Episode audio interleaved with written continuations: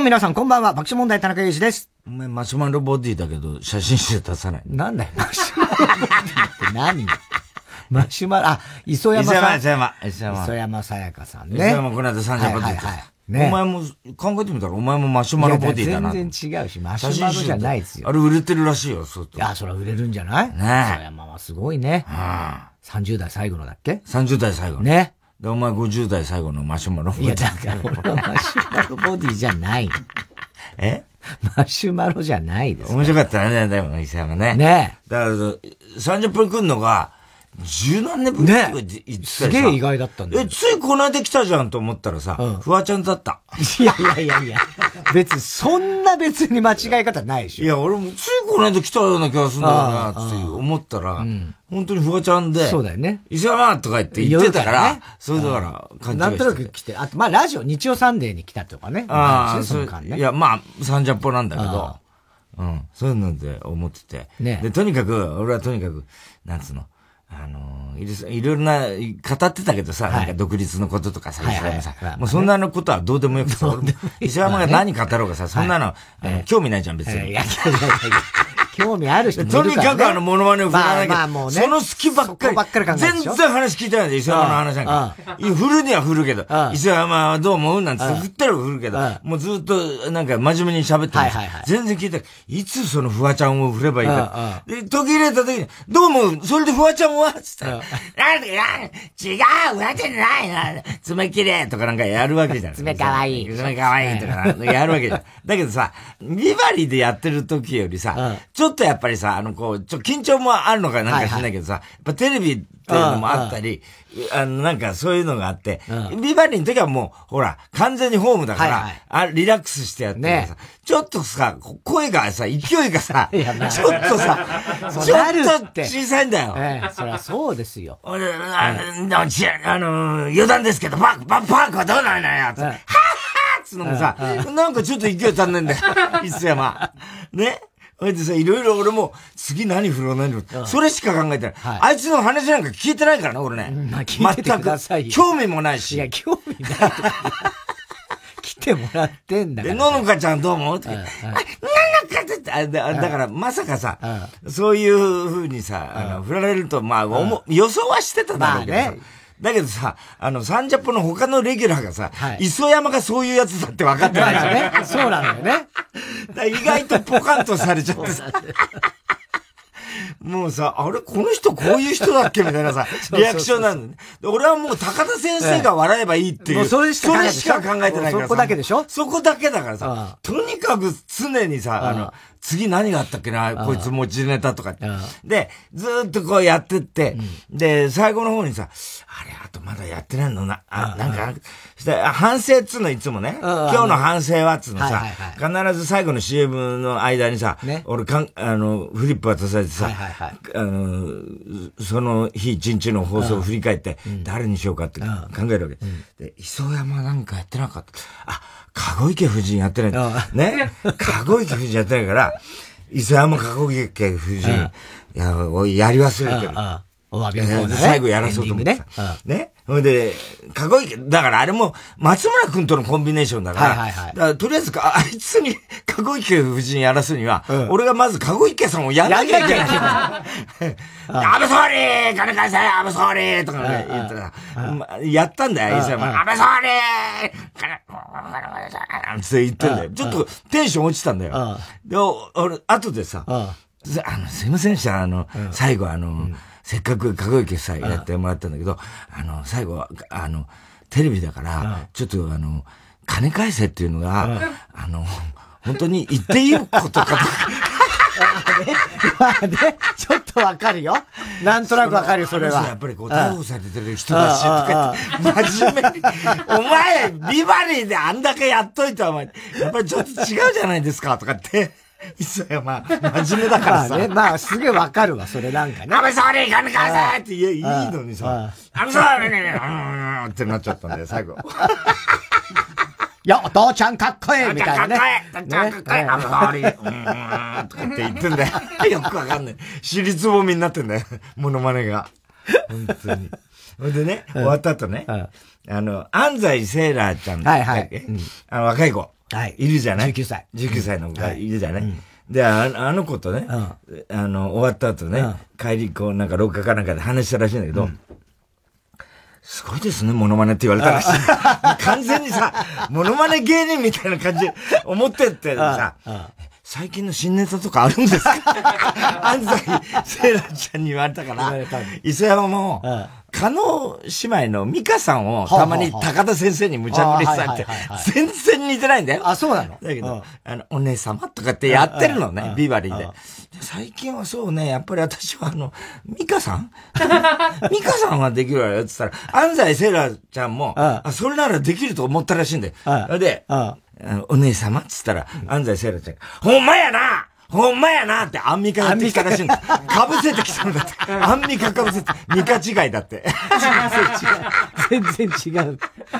笑っちゃったよ。ミカさんさ、アンミカになっちゃうか。今ね。若い子にとったらアンミカだと思ってそうだね。やすこさ、はいだけでこれしかできないとか言ってたけど、ビバリでやってない？やってんだけど。やってるよね。あの、はい、その後が、あの、あんまりこう、似てないんで、うまくいってないんだよ。まだ、まだこれからなんで、や開発中なんだ。まだね。うん。そうなんだね。そうなんだよ。大変だよ。やってたなと思ったけどだから、お前と松村くんでさ、マシュマロボディの写真集出してさ。うん。いや、だ、誰が買うのよ。それこそ、そんなもの。ね。俺が買うよ。いや、いいよ。お前が買った。高田先生。いいよ。お前と高田先生。2冊売れたってしょうがないんだから、そんなの。本当にさ、あれ面白かったな。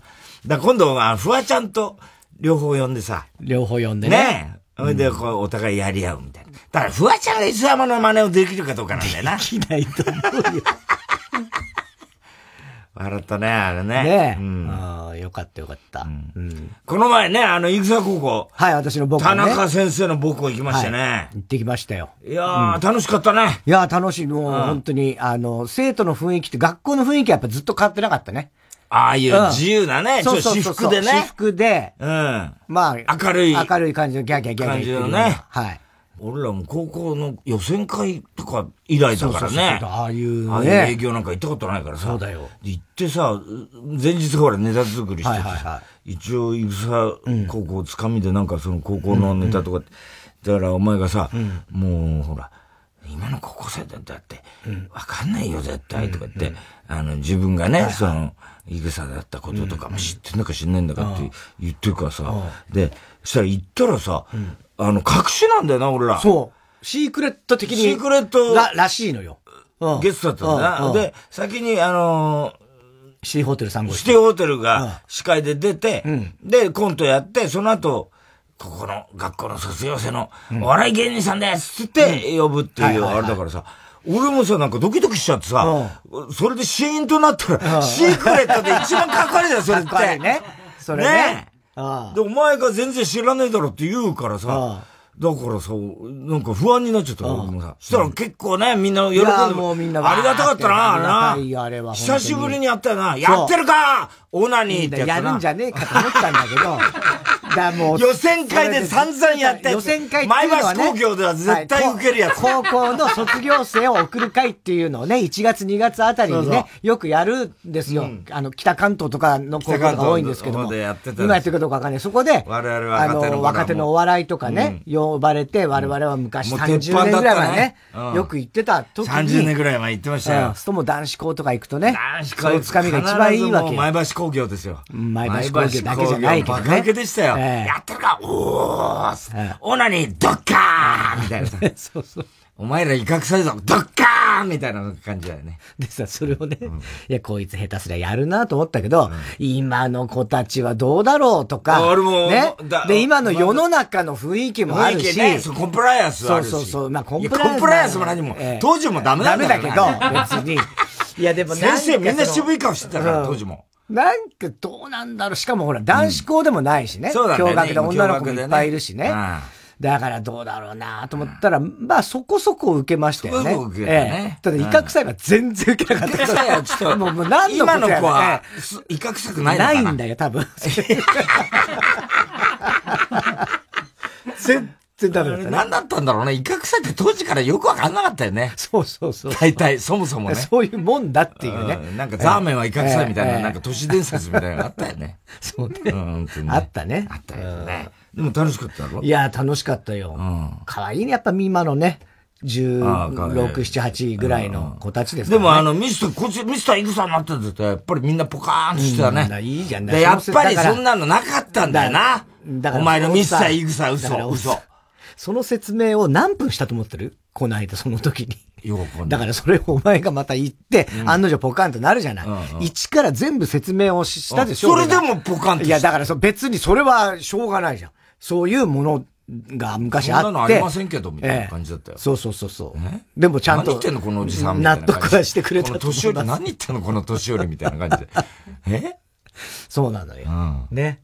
なんかほら、その学校あるあるみたいな鉄板のあれとかもありそうだから、うん、そういうのあったらと思ったんだけども、うん、40年前だから、先生から何から全部、みんな、だって俺らより若いしな。そうそう、もう校長先生とかだって、もう、おそらく年知らないけど。あの女いくつなんだあの女っていうのは、その言い方はや、よくないよ。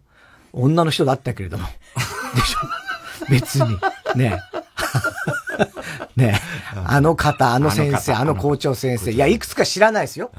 でも多分。女性校長だから余計ね。そうそうそう。そういうのは良くないね。ああいうネタやっちゃ。だからお前だよ、全部そういうの。本当にいい年してさ、高校生が引くぐらいのネタやってんだよ、だって。うん。58の大人が。そうそう、だから。どっちが大人なんだって話だろ。そうだよ。当時20いくつの俺らが、ね、17、8の高校生の前で10個上ぐらいのちょっとね、変な変わり者の兄ちゃんたちが言うのと、もう校長先生より年上かもしれない。そういう人がそんなこと言うのかみたいなことだよね。そう。おじさんたちが来て、一番ガキだよね、そういう意味ではね。そうそうそう、本当に。ひどかった。いや、でも暖かくね。いや、そうそうそう。あなんとなくお前が言ってた、だから俺初めて言ったから、イグさんにね。お前が言ってたその自由な興奮みたいなのは、あ、なるほど、こういう感じか、つは、わ、それ変わってなかった？そんな。そこはなんかやっぱ恋愛のイグサとか言ってたよね。そうそうそう、遊びのイグサとか恋愛のイグサって言われてた。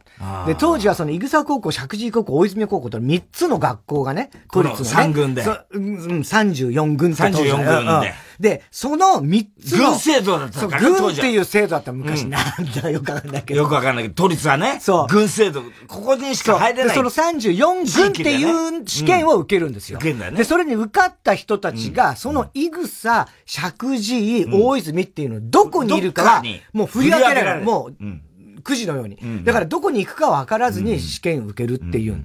で、僕はその中でイグサ高校っていうところに振り分けられたんですよ。で、その時に、えっと、勉強の大泉、スポーツの石神井、恋愛のイグサとか、遊びのイグサとかっていう、だから、クソ童貞だったじゃねえか、てめえ。そうだ。そうだけど。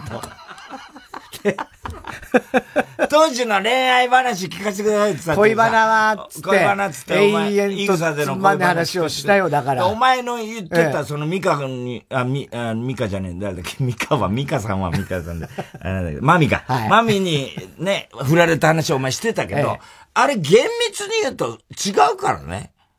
お前が振られた時の話って、なんかその、ごめんなさい、先輩、告白して、先輩ごめんなさいって、いつか見返してやるみたいなことを言ったんだ、みたいなこと言ってたけど、あれ厳密に言うと違うから、なんでお前が知ってんだよ。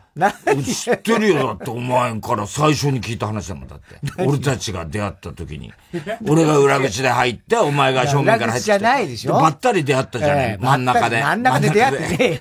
裏と表からで真ん中で出会ってないよ。その時に、お前のその恋愛話として、そのマミが好きで、って言って、他のやつが好きだったんだろ？バス、なんか、あの、マミは。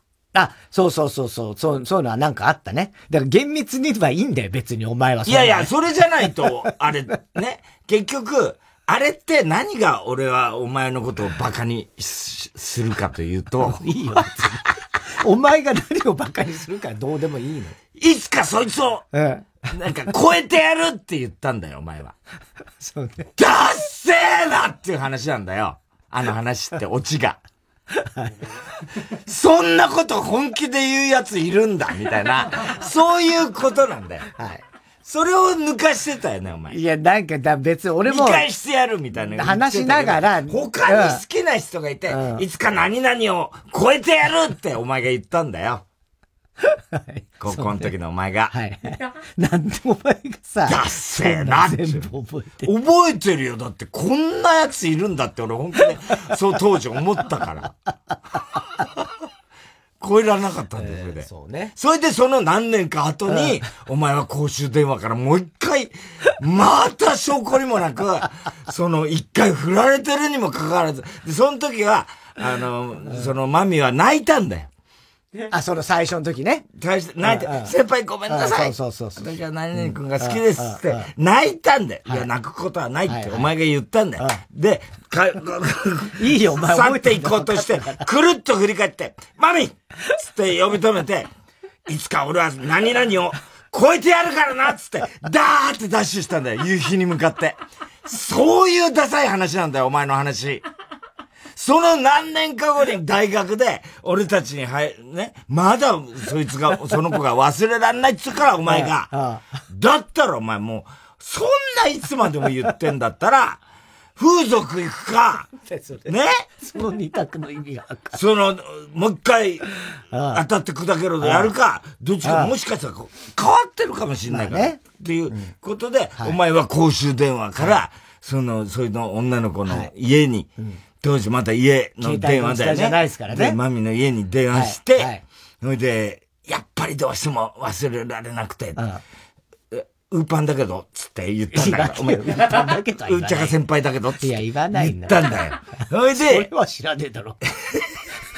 その直前にお前はもう緊張で、うんこしたくなっちゃってトイレに行ったってとこまであるんだからね、この話は。藤の木っていう喫茶店ね、取り付かせ喫茶店に入ってうんこしてから電話したんだから、公衆電話で。最低の、なんつうの、もうすげえダセえ話なんだよ、これって。いや、そうそしたらマミは、え、ちょっとそれは無理ですよ、みたいな。ちょっと半笑いで、半笑いで言った時に、今度はお前が言ったセリフが、マミ、お前変わったなって言った。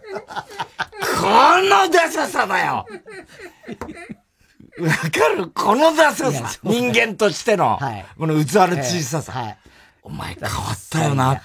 いや、変わってないお前の方がおかしいから、みたいな。あの時泣いたんだぜ。とまで言ったからね、お前は。マミ見てきたわけじゃない。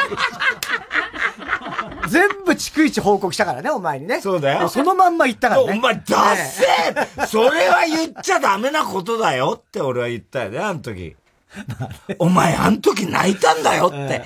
ね、なんて未練たらしい。ひどいね。え？もうその時もう二十歳ぐらいにはなってそうだよ。そうだよ。もうそうね。先輩、うちゃか先輩。ね。さすがにそれは、もうちょっと、そういう気にはなれないですよ。笑いながら、さ、俺に報告した時、あの、何さ、前は泣いたくせにさ、今回さ、笑いながらさ、そんな関係にならないって言ったんだよひどいと思わないっつうから、当たり前だろバカ野郎って言ったんだから、俺は。言っね。それでお前なんつったのっつったら、お前変わったなって言ってやったよ。言ってやったよじゃないよ、バカ野郎っていうさ。お前あの時泣いたんですよ。ああ、ダッセイ。ダッサいよね。ダッサい。本当にダッサい。ね、ダメな人間。本当にダメな人間。ダメな人間。未成熟な。本当にそうだよね。未だに変わってないもんね、そういうところ、まあそういうとこは多分変わってない、ね。未練たれし、いや、もうまあまあ人間としては本当小さなもうダメ。いや、もう人間としてっていうか、もう物理的に、物理的にも小さい物理的にはもちろん分かってますけれどもね。器的にももう、器的にもね。だからこの間、とダメ。そういう意味で言うとさ、本当にもう、お前がダメだっていう話は、まだ続くのもういいよ、もう。もういいよ。俺がダメな話はやめてくれよ、もう。ダメっていうか、そう、お前が、タイタンライブのさ、はい、ネタ作りの時にね、この部屋でさ、はいはい。ほら、散々揉めたって話したじゃない？あの、先に部屋を出る部屋を出るって、はいはい、あの、細い道、奥の細道を。はいはい、奥の細道ね。ね、お前が先、それ視野が狭いんだっていう。俺話したじゃない、はいはい、で、その、その直前に、だからその NHK の、その、クローズアップ現代って俺たちが、この前、タイタンライブでやった、その、うん、あの、ジャニーズの、あの、NG リストを、あの、NHK がすっぱ抜いたっていうのは、うん、ね、クローズアップ現代。これこそが編集室で、NHK の人も嬉しかったでしょうね。これこそがクローズアップ現代って言って、言う、言うボケに、俺がそうやって言っただろうと、NHK の人が言っただろうっていうボケに対して、お前が、NHK の人はそんなこと言ってないよっていう京ザメツッコミを、禁止されてるな。禁止されてる京ザメツッコミね。で、それに対して俺はちょっと京ザメツッコミはやめてください。みたいな感じで。おらー、わかりますか？みたいな感じで、その今、京ザメツッコミはやめなさい。みたいな感じで言ったんだよ。言ってないね。言ってない、言ってないねは分かってるよ。ってないのは分かってるよ。誰だって分かってるよ、なたらね。だからそれはもう余計なのよ、その一言が。言ってないので、何やってんだよっていいんだよ、それ。なんで武田鉄矢になっちゃうんだよ。みたいなことの方が、まだ続けられるんだよ、その、ノリをね。だけどもう言ってないね、それは。っていうことは、それはもう、みんな、リスナーも分かってることだから。そういうのが興ざめだよっていう話をしてて、はい、で、要するに、どう突っ込めばいいのって言うから、なんだそいつもみたいな、要するに NHK の俺がやってる役、ね。そうですね。お前が演じるその、架空のスタッフね。架空のスタッフに、何そいつも興奮してんだそんなことでっていうような、そっちにしてくれた。つまり漫才ってのはね、要は、その、お前のツッコミで決まるわけで、我々がどういうポジショニングしてるかっていう意味で言うと、NHK の人そんなこと言ってねえよっていうのは、言ってみれば、ボケてる俺に対する、俺に対する。太田光へのツッコミ、ね。太田光が、変なボケをしたぞっていうツッコミだから、それ冷めちゃうのよ。はい。で、なおかつ、俺の意図としては、こんなの分析するのは野暮だけど、はい、あれは結局、要するに、まあ、ジャニーズを散々ね、うんはいはい、あの、そういう忖度だなんだって、はいはい、言ってみればもう、レッツゴーヤングの時代から、はいはい、ずーっと NHK で紅白まで、うん、今回紅白使わないとかなんか言ってるけれども、はい。はいうん、あの、最後の最後までね、それをこう、今回のことが発覚しても、なかなかその、報道しなかったことも含め、それがいざこうなった時に、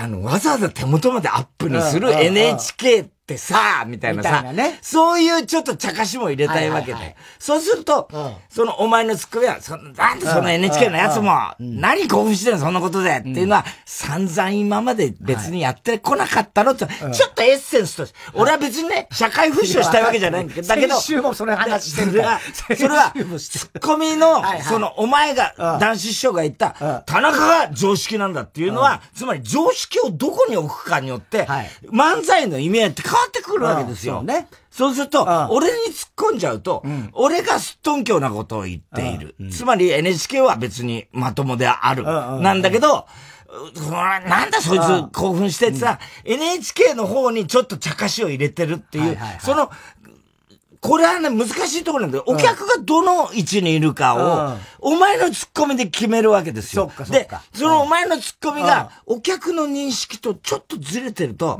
あの、笑いが減るわけですよ。で、そういう意味で言うと、俺の判断ですよ。これは、これは、みんなの判断はどうかわかんないけど、うすうすお客さんも今の状況で、そのテレビ局の節操のなさみたいのは、ちょっとどっかで感じてるだろうと思うから、だからそういうツッコミしろっていう話なわけですよ。それはね。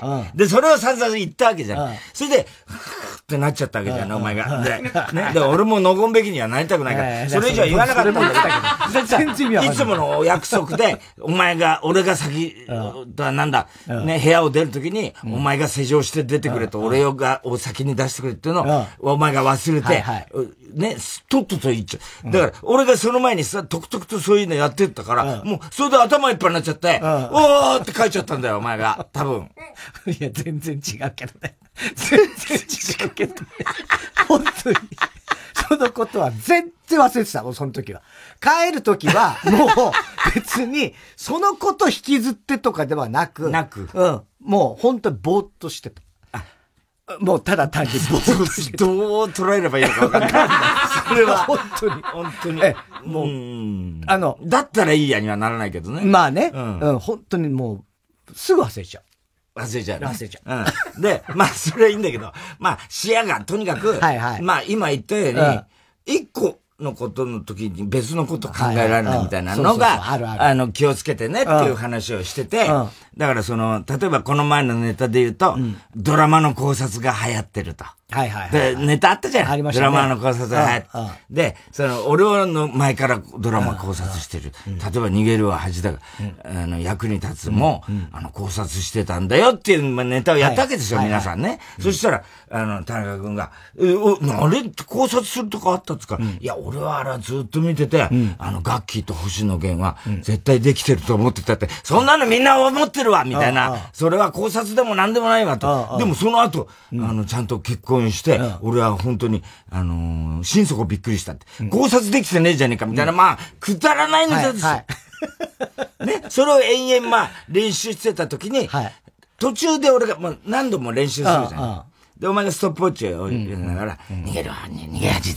女の考察するときありましたか？って言うから、いや、実はね、あの、主演の星野源さんと、あの、ガッキーね、あれを見ててね、どうもね、この二人はね、お互い好きなんじゃないかなと思ってました。それ考察じゃないだろみたいな。それを何度も何度も何度も何度もやってたときに、ふと俺は、あ、そうか、フジモンがちょうど当て逃げしてる。はいはい。ちょうど当て逃げしてる。で、タイミング的にね。ちょっとこう練習の合間に、アドリブ的に、逃げるは恥が、だが役に立つ、ああったでしょ？つって。あれ、藤門が主役なんですけど、つって言ったんだよ。そしたら、それ、一切その、もうお前はその、ツッコミに徹してるから、そういう時に俺がアドリブ的に言うのが、全く耳に入らないんだよ。そう、あるね。そういう時ね。ね？あるある。一切スルーで、え、どんな考察してたんですか？みたいな。いや、いや、その、藤本支援ですけどって俺今言ったんだけどな、みたいなさ。それをさ、一切スルーでやるわけだよ。で、それで何度も練習してるに、いや、ちょっと、うん、ちょっと、あの、待ってよ。うん、今、俺、アドリブで、うん、藤本主演なんだって言ったから、うん、それは、じゃあ、それは、藤本は違うよって、それは確かに逃げたけど、みたいな、言ってくれよって言った。ら、あ、言った今みたいな感じになったわけじゃん。で、それを、だから、お前ね、こ今やってること、うん、俺の、あの、ボケを聞いてくんないと、うん、それ聞いた上で突っ込まないと、いつ何言うかわかんないわけだから、うん、いくら練習といえども、その、台本の通りを何度も繰り返したら、ダメだよっていうことをさ、まあ言っててさ、あ、そっか、全然聞こえてなかった、みたいな感じで、お前は なってて、ね。前日。でも、スーって書いちゃったんだよ、また。それで、スーッと書い頭おかしい。その後、スーって書いて。とにかく、いろんな声を聞いてくれってことは俺が言ってんだ。一、ね、個のことでガーッとなると、はいはい、その、いわゆる、つ、ボケに対するツッコミのニュアンスが、感情が入らないからって、セリフを読んじゃうようなことで言ってて、で、当日さ、あの、俺らいつもあの、タイタンライブの時は銀座の帝国ホテルに、はいはいはい、あの、部屋取って、うん、直前までまあそこで練習するわけなんですけども、はいはい、そしたらさ、行きの車の中でさ、上原がさ、あ、太田さん今日ちょっと帝国ホテル、うんうん、いつもの部屋ちょっとなんか、うんうん、チェックインがまだちょっとできてなくて、あの、あの、片付けができてないみたいなんで、うん、いつもの部屋じゃなくてもいいんですかって言うから、うんうんうんいいけど別に。って、そこ、まあ、一応喫煙なんですけど、あの、一部屋なんですよって言われて、で、いつもは、そのスイートを取ってるんですよ、我々ね。そうするとこっちに応接があって、あの、ドア一枚向こうにベッドルームがあってシャワー室があるって。で、なんでそうするかっていうと、要は田中君が、くも膜下出血だ、鈍骨折だでやった時に、それ以降、要するに、だから、だから我々は猫の部屋も禁煙になったわけですよ。はいはいね。で、つまり、お前に副流煙を吸わせないために、うんうん、その別室でドア閉めて、うん、そこは俺は、うん、一応喫煙の部屋なんだけど、スイートで、ベッドルームの方で俺は吸いたくなったら吸うっていうやつをやってるわけだよね。な、それなのにもかかる。俺が吸った直後にお前がトイレに入ってくるトイレはしょうがねえですよ。だけどそれはもうちょっとさ。別にあんま息してないよ、そこ取るときは。一応。それ余計ちょっと心配になるから、大丈夫、止めたりだけど。そんぐらい大丈夫だし。トイレ酸素がいかなくなっちゃうから、脳の方。ええいや、大丈夫よ。で、で、やってて、で、上原は、あの、でも、それワンルームなん、あの、一部屋しかないんですよ。ただ広いから、まあ、きつ、あの、喫煙しても大丈夫だと思うんですけど、どうします？で、もし、その、いつもの部屋だと、1時間ぐらいで移動になっちゃうんですよ、って言われたん。だ、車で。で、俺、あ、そっか、つって、いいですか？あの、一部屋の方で。つから、いや、やっぱりだから、あの、それはやっぱり同じ部屋で、あの、あいつに煙吸わすわけにはいかないから、1時間で移動するわ。それまでは俺別にタバコ吸わなきゃいいだけだから、つって、あ、わかりました、じゃあ、つって、あの、そういう帝国ホテルに伝えたんだよ。だから俺がそうしたのね。それなのに、お前が一つの部屋に入った時に、お前が、えーと、1時間で移動します。だからさ、ずるいよ。何がずるいの？何が？ずるいじゃん。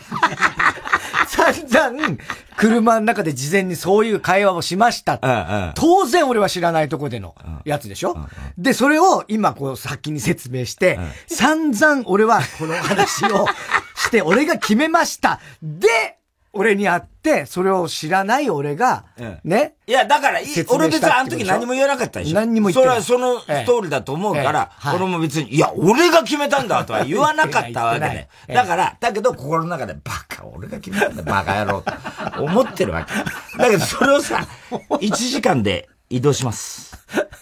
あの、直前に、電話が鳴ります、みたいな。そう。なんで、ですま 確かそういう感じだったよ、お前。知ってるわ、とか思って、俺は。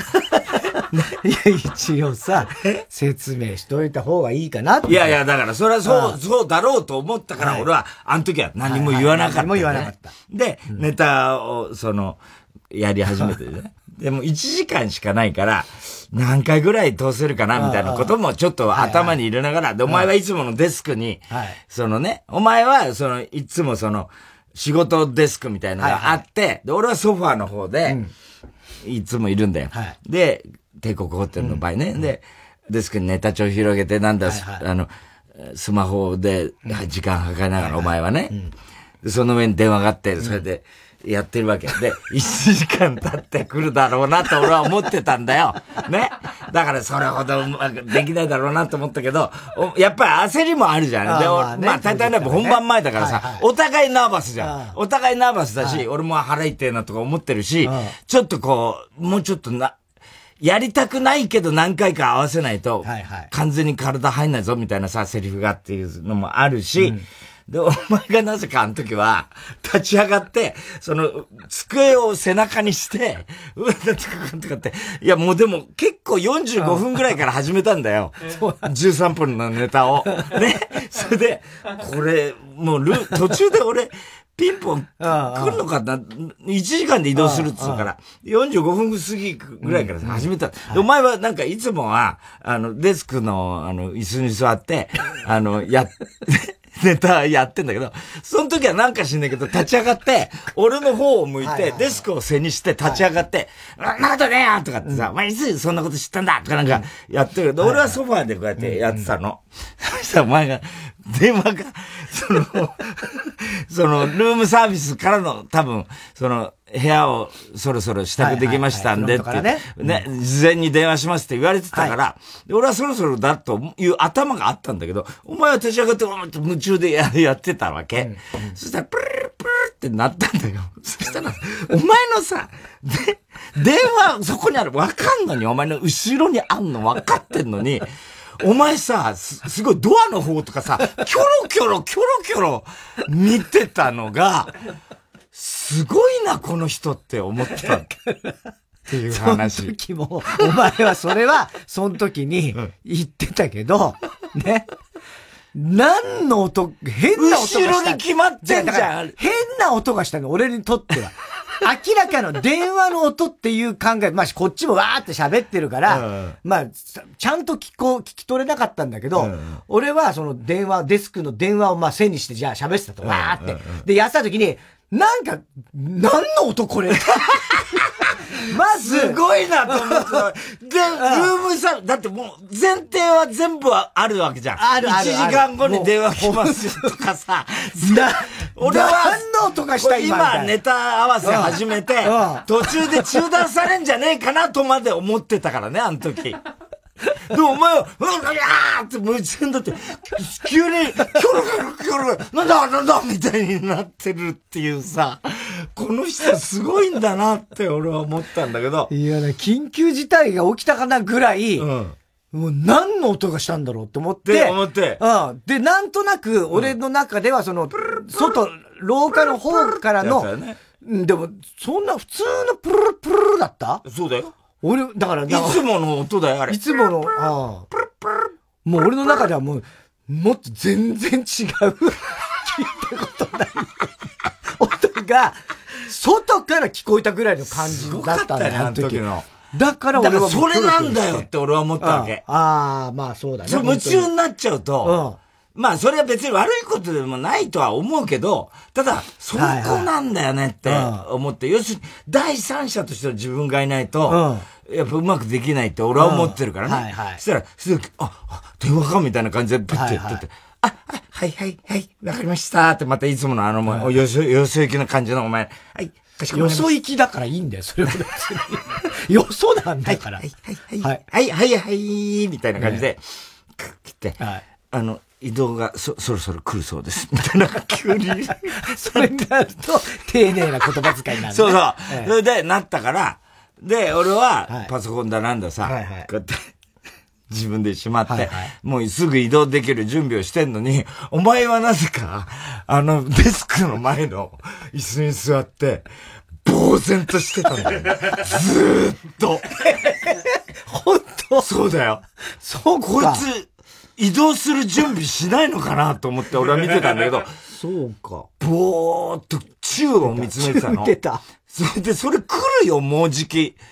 ウェーターっていうか、その、ホテルマンの人、来ちゃうよって思ってたんだけど、俺は全部移動、すぐ、今すぐにも移動できる。したら、案の定3分ぐらいでさ、ピンポーンってなってさ、あ、はいとか言ってドア開けて、慌ててそっから、わーって、あの、あの、ネタ帳しまってなんか、うわーってやってったの。で、俺はもうカバン持ってさ、もうすぐ移動。そしたらさ、そのボーイの人がさ、俺の飲む用のあのコーヒーあんじゃん。で、あれをさ、あ、コーヒーって言ったらさ、お前慌て、あ、あ、はい、はい、持ってきますってコーヒー自分で持とうとしたの覚えてる、なんかそんなようなくだりあったの？あったの？でもあれは別にコーヒーも、あの、後でお持ちしますってあの人は言っただけなのね。それなのに、コーヒーかかっとも、も、あ、結構です、結構ですって言われたの、お前。あ、そっか。それで、あ、あーっつって、わーって、お前が先に、あの、そのボーイの人と一緒に行った後に、お前の机の上見たら、マスクが残ってた。マスクね。マスクあった。そうだ。ああ、そっか。で、お前マスクは？つったら、ああってなって、それで、次の部屋移って、で、お前にさ、だからさ、今もさ、お前さ、結構さ、視野、た、多分、まあネタのね、ネタ合わせだからしょうがないけれども、そういうふうに、こう、分かってたわけじゃん。今移動するってことも事前に、みたいなこと言ったときに、お前の、その、さっきの、なんつうの？その、本当にダメだって言って、はいはい、ああいう感じにまたなったの、お前。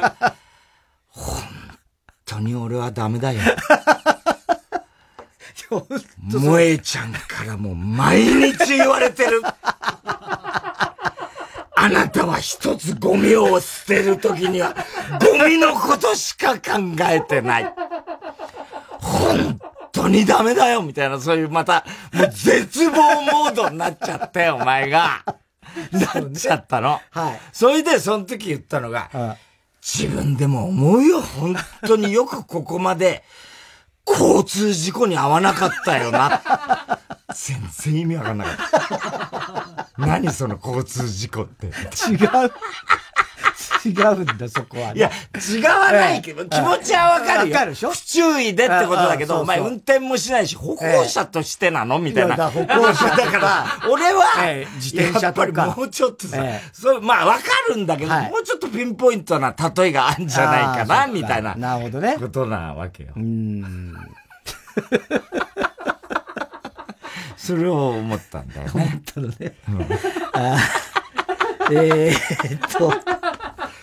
では、そろそろ参りましょう。火曜ジャンク。爆笑問題カーボーイ。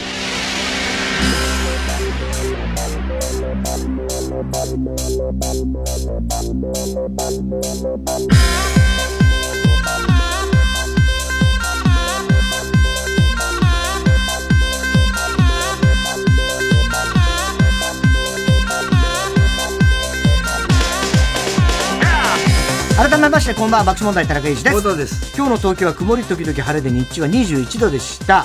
明日水曜日から11月の声を聞いてだんだん肌寒くなるのかというと全くそんなことはなくてむしろ逆。晴れて日中25度前後という季節外れの暖かな日が週末まで続くということであのー、3日文化の日ですけどもね、うん、その辺のあたり水木金とか。今日ハロウィンですか？今日はハロウィン。ハロウィン。ね。はいえー、その辺はもうもしかしたら東京は夏日の日が出てくるかもまた半袖かもしれないですね。えー、今日も紹介したハガキメールの方にはオリジナルステッカー、特に印象に残って1名の方には番特製のクリアファイルを差し上げます。AKB48、アイドルなんかじゃなかったら、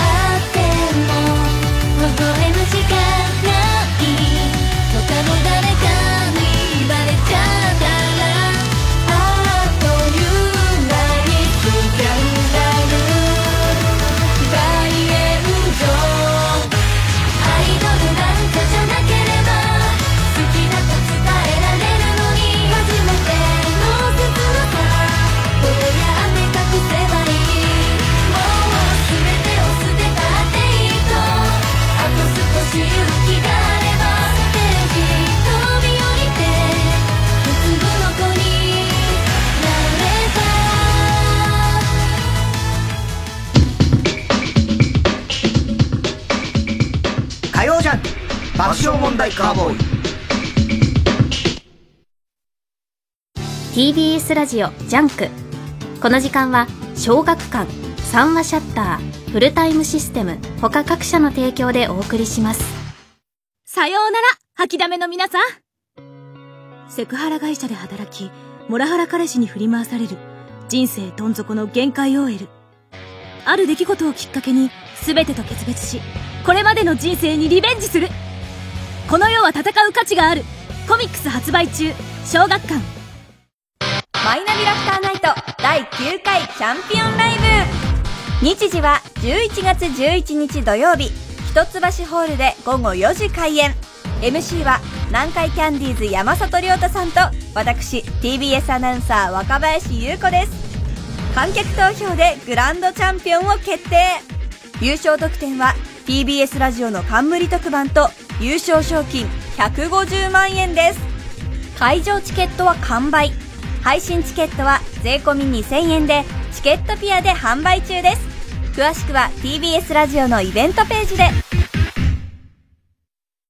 いつでもポッドキャストで TBS ラジオ。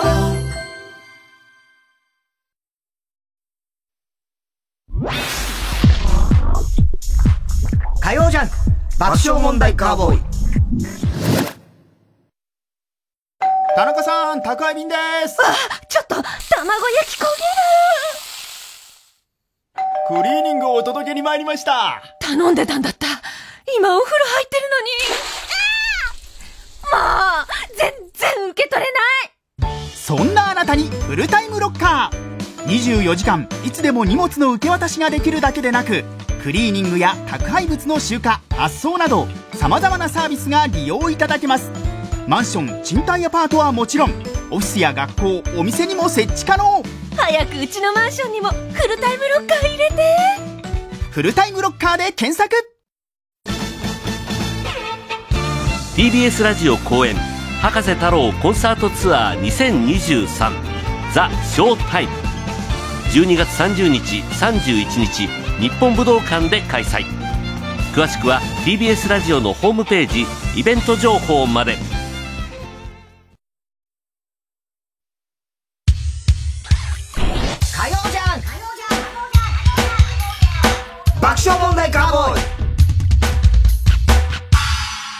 ナー行きましょう。今週の思っちゃったはい、今週あった出来事を受けて皆さんから、皆さんが勝手に思ってしまったこと、想像してしまったことを募集しております。明らかに違うものを吸っている、さつきみどりの時そば、激推しネーム。何を吸ってんだよ。小栗旬筋太郎。太田さん。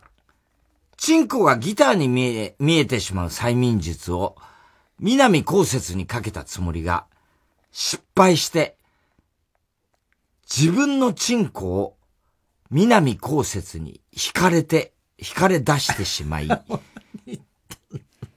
試し引きの禁じられた遊びの途中で行っちゃった人。何それ？名残雪。なんだよ、名残雪。どういうことなんだよ、これ。ハロウィンで思っちゃった。うん。もしハロウィンの日に、ケンナオコ、ケンナオコさんのコンサートがあったら MC で、さっきここに入るとき、ハッピーハロウィンって言われてお菓子もらったわよ。仮装してないのにって 言って人笑い取ると思う。人笑い取るかもね。ありそうね。言いそうだよね。直子さんね。ああ、そうか、そうか。そういや、この間、あの、キングコングのさ、うん、西野とさ、はいはい。あの、ボイシーってね、はい。あの、音声アプリっていいのかなあれは、うん、音声アプリってのがあんだよ。うん、ラジオ、まだラジオみたいなのが、西野と、久々に会って。久だね。うん。で、また西野のラジオだって聞いたからさ、また俺新手の詐欺かなんか始めたのかなと思ってさ、あいつさ。詐欺って、詐欺なんか一回もやってないだろう。うん。いや、でも結構ほら、金集めとかでやってんじゃん。いや、なんかサロンとかインチキ臭い。インチキ臭い。ペテン師じゃん、だから。ペテン師じゃないよ。プペルだだけで別に。プペルじゃないよ。西野プペル。プペルな。西野プペル。ああ、西野プペル。それで、西野がね、あって、そしたらそれこそ渋谷でそ、それこそさ、なんかそ、それボイシーっていうね、なんか、あの、スタジオみたいなのあんだよ。渋谷のど真ん中に。で、俺渋谷ほら、区長が来るなっつうからさ、行こうか行くまいか迷ったんだけど。別にそれいいよ。ハロウィンに来ないでって。そしたら行ったらさ、すごいビルでさ、スタジオが2つぐらいあって。で、その、ボイシーやってる人ってね、うん、ちょっと話したんだけど、うん、あの、もともと、M、お父さんが、毎日 MBS の、アナウンサーかなんかやってた人で、ヤンタンやってたんだって。で、ずっと若い頃そうやってて、引退して、すごい落ち込んじゃったっていうかさ、あの元気なくなっちゃったんだって、お父さんが。それで僕は、父を元気にさせるために、あの、もう一回その番組を父に持たせたいと思って、始めたんだって、そのボイシーってボイシー。すごいね。うん。それで、そっからそこまで大きくなった。今1000万人ぐらい、なんかトータル聞いてるとか、えぐらいまで行ってんだよ。そんなのすごくない？すごいね。で、結局お父さんは、うん、あの、一応その録音したんだけど、うんうん、やっぱプロだから、うん、自分の声が衰えてるって思っちゃったんだろうね。だからこれはもう人様に聞かせるもんじゃないっつうんで、あの、番組にはできなかったんですけど、うん、つって、今ね、いろんな人がそのボイシーっていうので、番組持ってんだって。へー。ほいで西野と二人でさ、その、なんかそのフェスティバルみたいなやつだったんだよ。うん、その、いろんなパーソナリティがその日は、こう、対談するみたいなやつの、あれ、一つで、俺と西野で、あの、対談したんだけど、もうさ、スタジオがさ、あの、居酒屋の個室みたいになってんの。ん？居酒屋の個室みたいにね、掘りごたつんだ。掘りごたつ？そう。へえ。それで、今、今風なのは、だから要するにこ、マイクはあるんだけど、うん、言ってみりゃさ、そう、こういうスタジオじゃなくて、うん、ディレクターも何にも、もう、完全個室なの。へえ。誰も聞いてないの。だから二人っきりの、そうなんあれじゃん。だからあれ渡部とか入れちゃいけないと思う。あんな、スケベなことやっちゃうから。やらねえよなとこじゃ。絶対に。そういうとこじゃやんないだろ。それで散々に、そういうとこってもやってた。あいつはそれもっとすごいとこでやって、やってたんだから。そうね。ね。そうね、じゃない。ほんで、だから西野と久々話して盛り上がって。あ、そう。お前なっつって。笑って準備渡したんだよ。お前絶対これ公共の電波で褒めろよ、つって。うんそれ条件に渡すからな、つって。うん、あいつ俺の幻の鳥褒めてくれたから、前。そっか。そうそうそう。うん、で、藤代さんも好きでっていう、そんな話したんだけど、うん、お前絶対読むよ、つって、それ約束したから。約束したんだ。西野聞いてるか？もう読むよったろ、そろそろ。いや、まあ結構時間かかるからね。で、プッペルの話とか散々俺がもう、プッペルしてますかっていうのもさ、ね、あれもさ、もう勘弁してくださいよ。俺が太田さんの後処理全部は、ね、僕がやんなきゃなんないんです。だからね、とにかく太田さんと東野さんにだけはね、次回作は見てほしくない。2年後ぐらいにできるらしいですプペルの続編が。続編が。うん。今作ってんだって。すごいね。だから俺、東野と二人で見に行ってやろうかと思って。うん、えー、一旦コマーシャルです。火曜ジャン爆笑問題カーボーイ。夜空をきらめく蛍のようにここでザ・シクスライの光つなぎをお聴きください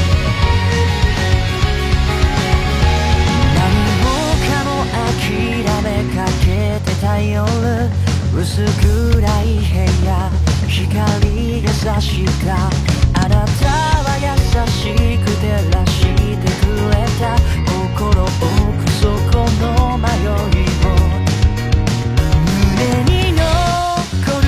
ぬくもり手がかりにあなたの面影を追いかけてきたけどあの日僕が受け取った光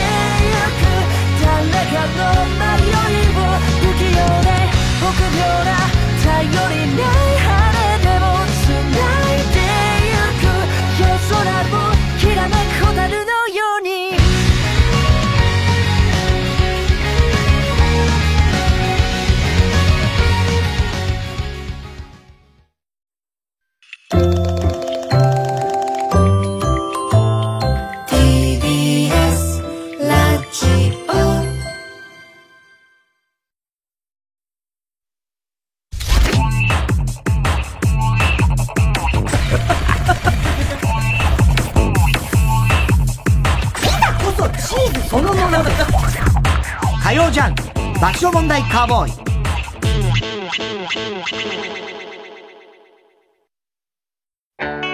サーマシャッターはいざという時の商品を作る会社です。だからきっと君のいざという時も支えられると思っています。今就職活動で悩んでいるなら一度訪ねてみてください。先輩たちが君を支える準備をして待っています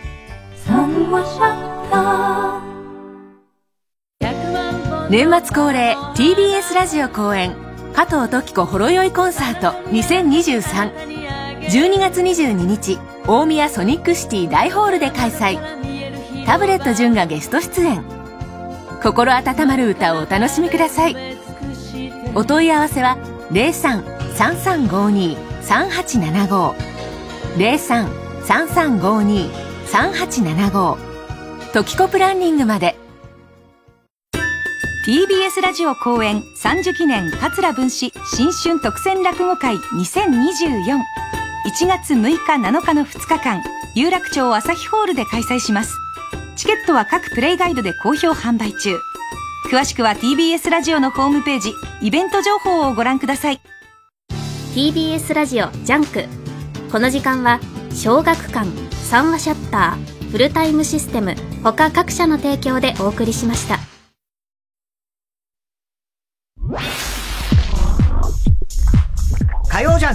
爆笑問題カーボーイ。明治はぁ、幸せ。あ、すみません。荒垣結衣です。メルティーキッスが美味しすぎて、つい。冬にしか会えない特別なチョコレート。あなたも一ついかがですか？雪のような口どけ。明治メルティーキッス。TBS ラジオ公演ディズニーワールドビート2024ディズニー音楽を大迫力のビッグバンドでお送りするコンサート。今回は「ミュージックジャーニー世界の旅へ」をテーマにディズニー作品の舞台となった国々を巡り音楽で世界中を旅するプログラム。2月28日水曜日東京オペラシティコンサートホールで開催。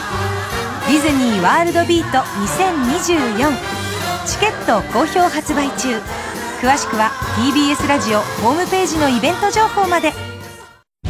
アロハキャシー中島です。TBS ラジオ公演ワールドキルトフェスティバル2023のお知らせです。針と糸の楽しいキルトのお祭りが11月24日金曜日から26日日曜日の3日間パシフィコ横浜 D ホールで開催されます。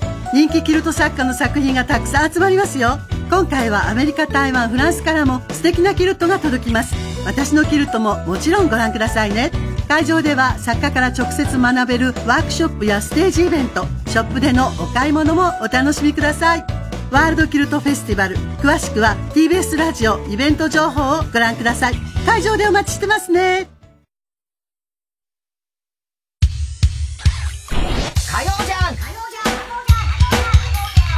爆笑問題カーボーイ。さあ、えー、今週の思っちゃったの続きいきましょう。えー、ラジオネーム、やぼてんな連中、太田さん。今年は冬も半ズボンで行く元気マン。いえ、勝俣くんじゃないからね。こんばんは。はい。もう半ズボン履かないですか？もう履かないね。さすがに。ああ。あれ、今年夏は履いてました？夏は履いてました。ああ、やっぱ半ズボンなんですか、うんうん、短パンはもう。うん。ハロウィンで思っちゃった人多いね、やっぱりね。うん、おごりのハロウィンでは、うん、みんなブカブカのダウンを着て、感染列島の田中さんの仮装をさせられて、いやいや権力者に忠誠を誓わされてると思う。なわけないでしょ。いや、小ぼりの人たちもあの、感染列島の俺のダウンのでかいのとかは知らないですよ。あれって舞台おごりだ全然おごりじゃないです、別に。関係ないです。なんで何にも関係ないです。なんでおごりなんですかね？いや、わかんないけど、おごりでは、その、田中の何かをさせられてるっていうことでしょ？あ、おごりの王だから。王だからってことでしょ？そういうことか。どうにもならんよ。うん。太田さん、泳げたい焼きくんのイラスト、海水で吹かれたしょっぱいたい焼きを食べてしまう釣り人の気持ちが一切わからない人。こんばんは。確かに俺もわからない。わかんないよ。食わねえだろみたいなことだよ、ね。本当にうまそうに。うまそうに。僕をうまそうに食べたの。誰が言ってんだよ。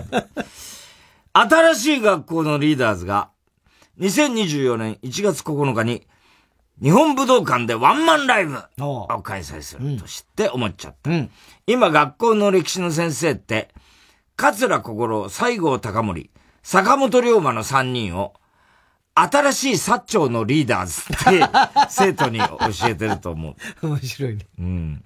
本当だね。うん。うん。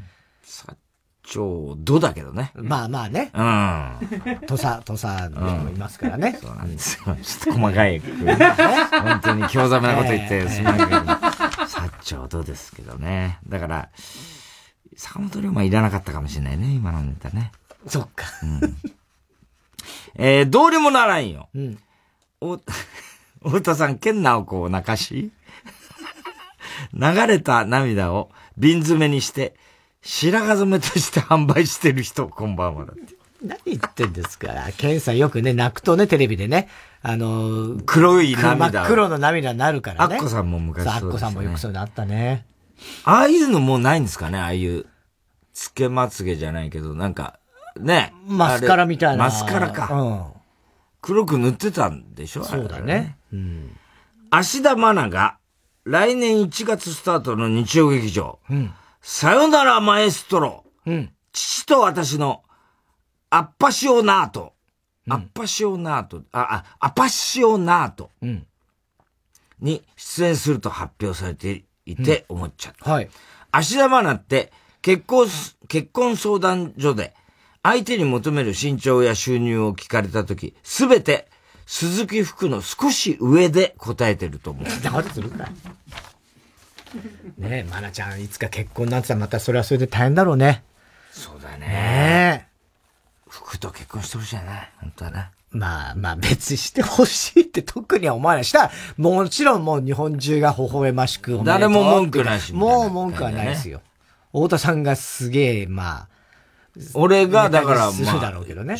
うん。なんつうの、来賓、食事、祝辞を多分だから頼まれるだろう。頼むわけねえだろ、全然関係ないよ、お前。2階のベランダから顔を出した中村梅尺、ほぼ BS アンテナネームだって。失礼なこと言うな、お前。小栗旬筋太郎。太田さん、蕎麦屋の店員だった時、高橋真麻が天ざるそばを、天ざるそばを注文したのに、間違えて、なめこ納豆おろしぶっかけうどんを持って行ってしまい、とっさに、すいませんイメージでついと言ってしまった正直者。もうなんだよ、それ。なんで高橋真麻がそのイメージなのかもわかんないしな。ビル・ゲイツ。はい。68歳の誕生日。うん。ああ、だちょうど10個違うんだね。ださんまさんと江川と。そうだね、桑田さんと桑田さんと。同い年なんだね。ねすごい世代だね、そう考えると、ね。そうだね。ビル・ゲイツって数え、数を数えるときは、一つ、二つ、三つ、四つ、Windows、六つ、七つって言うと思う。言わねえよ。なんで日本語で数えて。えー、ラジオネームメタモルフォーゼ。映画ワンピースフィルムレッドが期間限定でアンコール上映され、国内興行収入が200億円を超えた。すごいね。ね本当に。というニュースを見て思っちゃった。うん。もしタイタンでワンピースを映画化したら、うん、タイトルは軍ピース。バキ道が、童貞王になるストーリーになると。童貞王ってなんだよ。どうなりゃいいんだよ。でもずっと。もう童貞王だよ、バキ道は。今の段階でいいよ、もう。フィルムレッド。あれだよね、歌ちゃんのやつだよね、フィルムレッド。あとね。うん、えー、ラジオネーム、ヒロダツの。太田さん、こじるりの子供にユージと名付けさせようとしていた人。こんばんは。すが、ザ・ビートズの最後の新曲、Now and Then が11月2日に世界同時販売、発売されるというニュースで思っちゃった。うん、もしジョン・レノンとポール・マッカートニーが、いつもここからみたいな芸風だったら。レリビートキー Let it be どけーというネタをしていたと思う。ないよ。なんで、いつもここからをやるんだよ。ポール、マッカートニー。ポール、あ、じゃあ、ジョン、なんだっけ？ジョンレノン・マッカートニー、ね、レノン・マッカートニえー、ラジオネーム、笑福亭グルーチョ。太田さん、寒い時、チンコがチンアナゴより細くなる人、こんばんは。細くはならない細くはないんだよね。短いだけだからね、お前の場合ね。まあね。なめこだよね、だから。いいよ、もう。なめこだよね、じゃないんだよ。なめこを股間につけてるような感じね。まあまあ、そんなもんですよ。ボタンだよね、あれ、お前。お前よく言う 前からさ、ボタンって言うよね。あれ押すとどうなの？なんともならない。飛んでっちゃったり。飛んでかないよ。止まっちゃったりするんだ、止まるかスイッチじゃねえんだシンディ・ローパーを見て思っちゃった。見るかあんまり。あんま見ないけどね。もしシンディ・ローパーが激太りしていたら、お医者さんから、メタボリックシンディ・ローパーですね。って診察されちゃうと思う。診断されちゃうと。シンドロームね。うん、はい。以上ですね。はい。はい、えー、宛先郵便番号107-8066火曜ジャンク爆笑問題カーボーイ。メールは爆笑アットマーク tbs.co.jp。今週のもっちゃったの係までお待ちしております。火曜ジャンク爆笑問題カーボーイ。TBS ラジオジャンク。この時間は小学館三和シャッターフルタイムシステム他各社の提供でお送りします。俺ちょっと愛が重いけど幸せにするよ。雇われの殺し屋とさらわれた令嬢が契約結婚。決して交わらないはずの二人のラブサスペンス「蛍の嫁入り」コミックス発売中。コミックアプリ漫画ワンで連載中。小学館。やっぱりうちのお風呂最高だね。そうだな。一緒に100まで数えたら出ようか。うん。98、99、100よし。ちょっと待って。TBS のポッドキャストは100以上の番組があるんだよ。負けてられないね、パパ。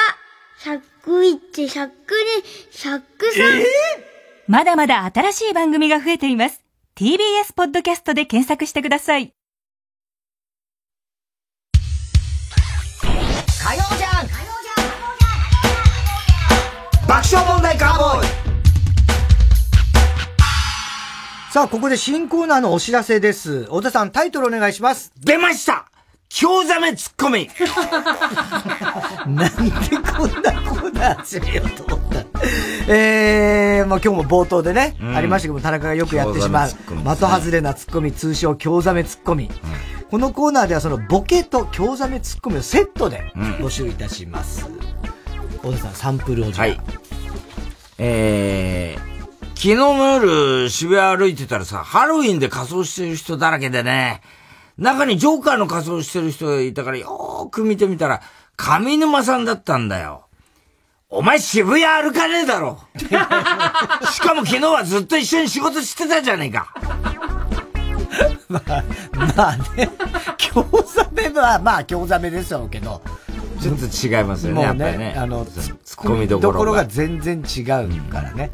でもその、そのボケって、俺がやっちゃうのは、多分、失礼なよくある、あのー、だからなんだろう、その場合、えっ、ー、と、上沼さんだったんだよってなったら、うんうん、それを俺認めちゃうツッコミをしちゃいそうなんだよね。うん、だから本当だったらやめなさいよ、そういうこと言うのとかみたいな、おお前が悪いことを言ってるっていうツッコミしなきゃいけないのに、あの、ジョーカーと。上沼さんがハロウィンなんか行かねえよ、みたいな。例えばね。だからその、上沼さんの ジョーカーは認めた上で上でのツッコミをやって。上沼さんがハロウィン行くわけないだろう、みたいなことだよね。そうそう。そういう風になっちゃうね、俺ね。それかんそれはまた興ざめともちょっと違う。違う、違うんだよね。間違い間違いツッコミ。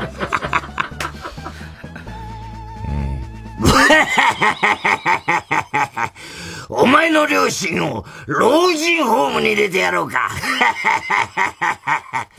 何笑ってんだよ。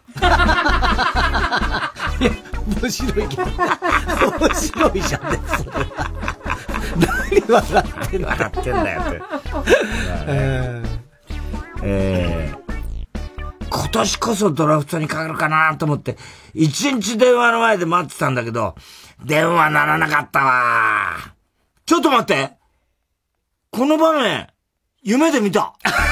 ツッコミじゃないね。突っ込もうともしてない、ね。とかでもない、えー、全然関係ない人だよね、それね。えー、続きまして。今年の流行語は、あれで決まりだね。えー、えーと、なんだっけ？ああれだよ、あれあれ。思い出せないな。あれだよ、あれあれ。俺はあれだと思うな。除草剤。全然。突っ込んでない、ね。なんでもないです。ええ、ボケですね。ええ。言ってみたらね。そうね。うん。まあだから一番最初のが割と近いかな。お前渋谷歩かねえだろ、うん、っていうのはね。まあね。うん行かねえだろ、お前渋谷なんかって言いそうだよね。言いそう、言いそう。言いそう。ね、ありそう、それ。ありそうだね。うん、はい。えー、では、そんなようなですね、えー、田中がやってしまいそうな的外れツッコミ、京ザメツッコミを皆さん考えて送ってください。えー、宛先郵便番号107-8066火曜ジャンク爆笑問題カーボーイ。メールは爆笑アットマーク tbs.co.jp まで出ました。京ザメツッコミ、なんだこの音楽よ。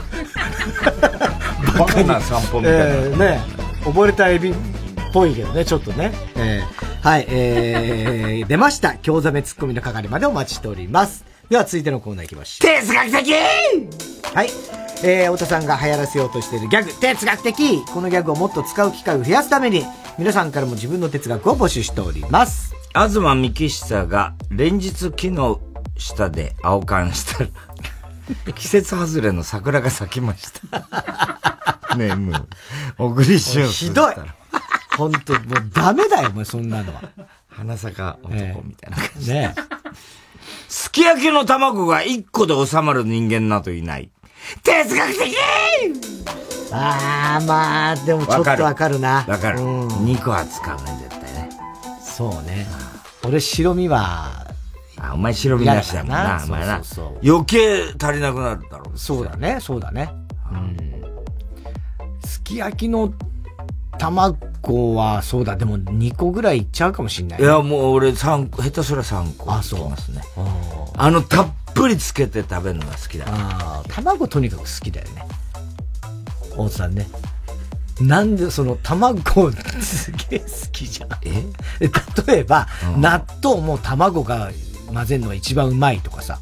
いや、一番うまいっていうか、うん、それは納豆の食べ方ではないんですよ。ご飯の食べ方として、卵かけご飯に、納豆を乗っけて、海苔で巻いて食べるのが、もうとにかく好きです。はいはいはい。それはね。牛丼も卵、生卵そうだね。し、まあ確かに卵好きですけどね。そうだね。あなた、そ、そうないですか？じゃあ。あの、だから前から言ってるように、その、生卵の白身が好きじゃないんですよ、食感が。ね。混ぜちゃえばいいんですよ。だうまく混ざらない。混ざります。なんかギュンギュルンの、ギュンギュルンのところが結構目立ってしまって、うん、そこが多めの時がちょっとなんか。お前の方が気持ち悪いから。いいんだよ。俺と比べない。自分と比べたらダメでしょ、それ。どうにもならんよ。実は以前、一方的にお見かけしたことがありまして、の場合は、いや、実は初めましてじゃないんですよ。と言わないでほしい。哲学的わかるわ。あるね。これは確かに。ああ。うん、そうだね。俺ら、まあだから例えばこう有名人とかだと、ありがちではあるよね、そのね。うん。初めましてって、いや、実は初めましてじゃないんですよ。って言われちゃうと、ちょっと気まずいんだね。え？ってなっちゃう時あるよね。ああ、すいません、みたいな一方的にお見かけした場合は確かに。それはそうだよね。カウントしちゃいけない、そこは。ラジオネーム、カエルが鳴けば。うん、自転車を漕いでる時の向かいざ、向かい風には、本当に自然の力というものを思い知らされる。哲学的まあ、風が強いと確かに相当進まないなとか、はあるけどね。そうね、まあ。もっと思い知らされることはありますね。ありますよね、自然ね。うんえー、ラジオネーム。え、なんだこれ？アナルナメテン。なんかダメっぽいな。アナルナメテンいいの。なんだよ。何かをもじったわけでもなさそうだし。体力だけが取り柄です。という人には、他にもいいところがある。哲学的まあまあ、ある、ね、確かに、絶対そうだね。そうだね。体力だけが取り柄ですって、うん、まあどっちがちょっと謙遜っぽいからね。まあ謙遜なのか、本気でそう言ってる人こそ、そういうこと言うこと自体がもういい。うん、体力以外のいいとこですよ、みたいな。あ、まあまあ、そうだな。そういうことだね。うん、えー、日向坂、日向坂46、上村ひなのさん、うん、爆星ネーム、ボブサップ。はい。かくれんぼは、隠れる側にも明確な勝利条件が欲しい。哲学的ああ、そうね。ざっくりしてるもんね、ルールがね。そうだよね。だから子供のああいう遊びはざっくりしすぎてるよね。それこそ本当にあの、あれも、だるまさんが転んだとかもさ、大さんもよく言ってるけどさ、さじ加減ってさじ加減ですよね。あれさ、うん。ねそうなんです。審判がいるわけじゃないからね。動いたら動かないわね。ああ、お前今動いた、アウトな、って言われるだけじゃん。うんうん。あれとかもでもあれを厳密にしたらきっと面白くない面白くないね。きっとね。なんかみんなでなんとなく善意みたいな、こう、信頼みたいなことなんだろうけどね。かくれんぼは確かにな。隠れてる側のがいいんだけど、あんまり面白くないっていう。そうね。うん、あのー、相当長く見つかる。だから本当は、高3、もう無理出てきてってなったら勝ちだよね、隠れたやつがね。勝ちですよ、もちろん。でもそういううなルールは特にないじゃん。ああ、ありますよ、それは。あ、そうですか。あるの？いやいや、高3ってなったら、なんつうの？勝ち、勝ちですよ。まあまあまあ、もう一回ですから。まあそう、ね、多分ね。うん。高3とかすしたりされたりする。まあ、時間がなくなるはあるかもあったと思う休み時間。あったと思うよ。もう、もういい、もう出てきて、みたいな感じであったと思うけど、あの、ただ、な、何が釈然としないかっていうと、か、うん、なんつうの、その、隠れる側が大勢いるから、うん、要は誰々ミッケ、誰々ミッケで、まあ見つかったやつはまあダメにしろ、見つかんない何人かの中で、うん誰が偉いんだみたいなさ、その、よくわかんないんですよ、そね、わかんないね。うん。鬼交代みたいなことだからね、最初のやつ。だから2番目のやつは見つかってもいいからね。うん、逆に言うと。そうだよね。2番目のやつはね。うん、でもつまんないんだよね、早めに見つかると。なあ、見つかっそうなんだけど、缶蹴りの場合はもう、一人見つかったらもうすぐゾロゾロ出ちゃうみたいなことありましたよ。あ、そうか。あ、缶を蹴るためにね。うん。そうそう、あ、そうそう、缶を蹴るために。早く、なんとか見け、なんとか見け、やってる間に蹴っ飛ばしてやろうっていうね。そう缶蹴りね。うん。ラジオネーム、セミが鳴いとるんや。うん。6秒間我慢して怒りは落ち着くにしても、その後丸一日続くモヤモヤを解決してくれないことには無責任だと言わざるを得ない。哲学的なんだっけ？ね。アンガー、アンガーマネジメントみたいなことでしょ？そうですね。ね。6秒、うっってなった時に6秒数えると、怒りがちょっとこう収まってね、うん、っていうことね。ずっともやもやしてるという。うん、えー、ラジオネーム、ミスター・キーン。メールアドレスの一部にセックスを入れ込むやつはバカ。哲学的まあバカでしょ、きっとね。哲学的じゃないんだよ。バカだってほんと最終です。えー、ラジオネーム、ラブラドールの母。陰謀がチンコの皮に引っかかるたび、人間は不完全な生き物なんだなと悟る。哲学的哲学的でもないでしょ、そんな。あるよね、これね。まあ、ありますね。ええー、3日に1回はあります。そんなにはない。結構ありますよ、僕。あ、そう。火星放棄なの。あ、火星放棄だったらあるだろうな。えー、はい。さあ、宛先は郵便番号107-8066 火曜ジャンク爆笑問題カーボン。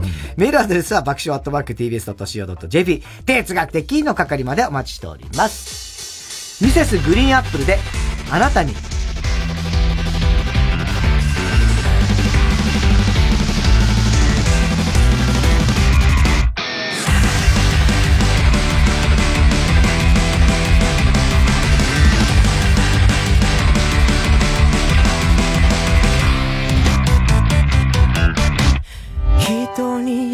しくされた時自分の小ささを知りました。あなた疑う心恥じて信じましょう。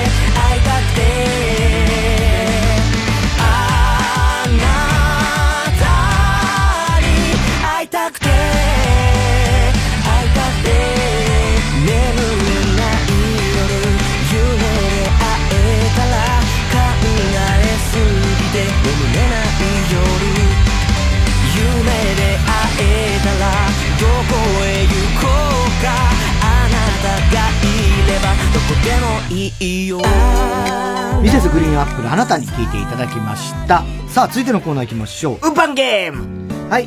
えー、ウーパンゲームのように突然、えー、突然誕生したウーパンゲームのようにすぐにできるミニゲームを何言ってんですか？何言ってんですか今？ウーパンゲームのように突然。と、突如、は、誕生したウーパンゲームのようにっていつ毎週言ってんのを、ちょっと今あの、台本が 見つかんなくて、うろ覚えで言ったら、ウーパンゲームのように突如誕生したなんて変なことになってしまいました。突如、本当突如誕生したウーパンゲームのようにすぐにできる新しいミニゲームを募集しております。ということです。えー、ラジオネーム、どうにもならんよ。口喧嘩ゲーム。うん。これはお二人には、街で肩がぶつかった設定で口喧嘩をしてもらいます。うん、ただし、口喧嘩というのは罵倒し合うわけではありません。うん、ここでの口喧嘩は口で自分の行動を伝えて、想像上で喧嘩を行うという意味です。はい。どういうこと？簡単に言うと、それぞれが自分を実況し合うイメージです。例えば、うん、太田。てめえやんのか？太田。田中の胸ぐらをつかむ。そうすると、田中君が、上等だよ、来いよ田中、それを振りほどき、太田の腹を殴る。そうすると、俺が、ああ。太田なるほどね。うん、あ、太田、腹に仕込んだて、鉄板で、ガードして、田中の耳に噛みつく。そうすると、田中君が、田中それをかわし、すかさず顎に頭突きをするというような感じで、武器の使用を含め、口喧嘩上は何をしても構いなるほどね。どちらかが自主的に倒れるか、時間いっぱい。自主的に倒れることあんのかなこれ。なあ。時間いっぱいになった。時間いっぱいってなんだよ。えー、強かった、場合は強かった方を、スタッフ全員の多数決により決めてくださいって。自主的に倒れたら、そいつ、負けじゃないかよ。どういうことなんだよ、こいつも言ってることわかんねえな。なんで最後多数決なんで、勝ち負けたもんな。そうだね。喧嘩。喧嘩はね、どっちが勝ったかなんだけど、うん、ただそれを判定をってことでしょ？多分判定でしょ。だから、倒れた場合はもう。倒れた場合はその人の負けで。完全に。時間いっぱいになった場合はスタッフか。そういうことね。そういうこと。判定に持ち込まれるということです。で、肩がぶつかるところから、はい。あー、ドカン。いてお、で、ギロッと田中を見る。痛えな、こんな野郎。目があって。田中は、上から下まで、下から上。太田の股間を凝視して上に。股間をとにかくと見る。そして、ほっぺたをつまみ上げ、ぎゅーっと絞り込んだ。田中全然痛がらない。それを振りほどき。口の中を見て。なんでお前股間ば、なんで股間ばっかり攻めてくるのかと思い、こいつは股間攻撃だなってことを知り、こっちは上で行こうとして、田中の口をガッと開け、口の中に原稿そのまんまの形で入れ込み、そしてぐるぐると中で回し、その上に向けた手のひらで、何か脳に近いところのものを掴んで下に下ろす。目が、そうすると田中の目が下に一旦下がり、俺がその手を上にパッと上げるとまた上に戻ってきた。そして俺と目があった。だから、その、目のところの上を、眉毛をもう全部一個ずつ抜いていく。そしてそれを鼻毛のように植えた。田中はそれでも、太田の股間を握られて。いや、ちょっと待って。思いっきり切り上げた。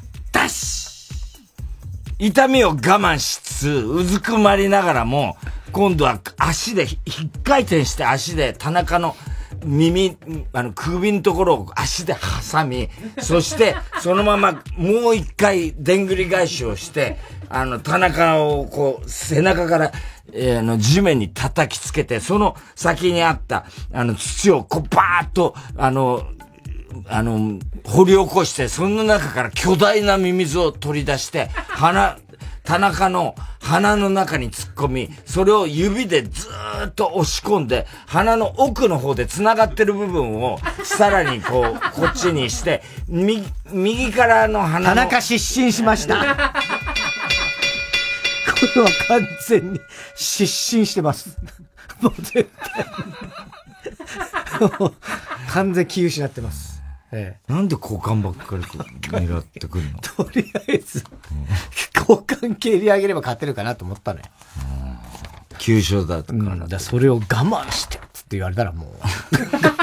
だって、って言うよりも、俺、脳にの近くをう上げ下げしてるのに、にもかかわらず股間をってお前が言ってることの方が異常ですからね。俺は一応我慢、うずくまったりなんかしてるから、それは。なんかリアクション取ってんですよ、俺は。お前一切、その、目が下に行ってもう一回戻ってんの戻ったからいいかなと思って。いや、そういうことじゃないんですよね。えー、気抜け連中ネーム、蛇使い座。ゾンビゲーム。うん楽屋に戻ったら相方がゾンビに噛まれていました。うん、今までの楽しかった思い出や悔しかった体験などをゾンビになりそうな相方に向けて語ってください。ゾンビにならなかったら勝ち。え、全然わかんない。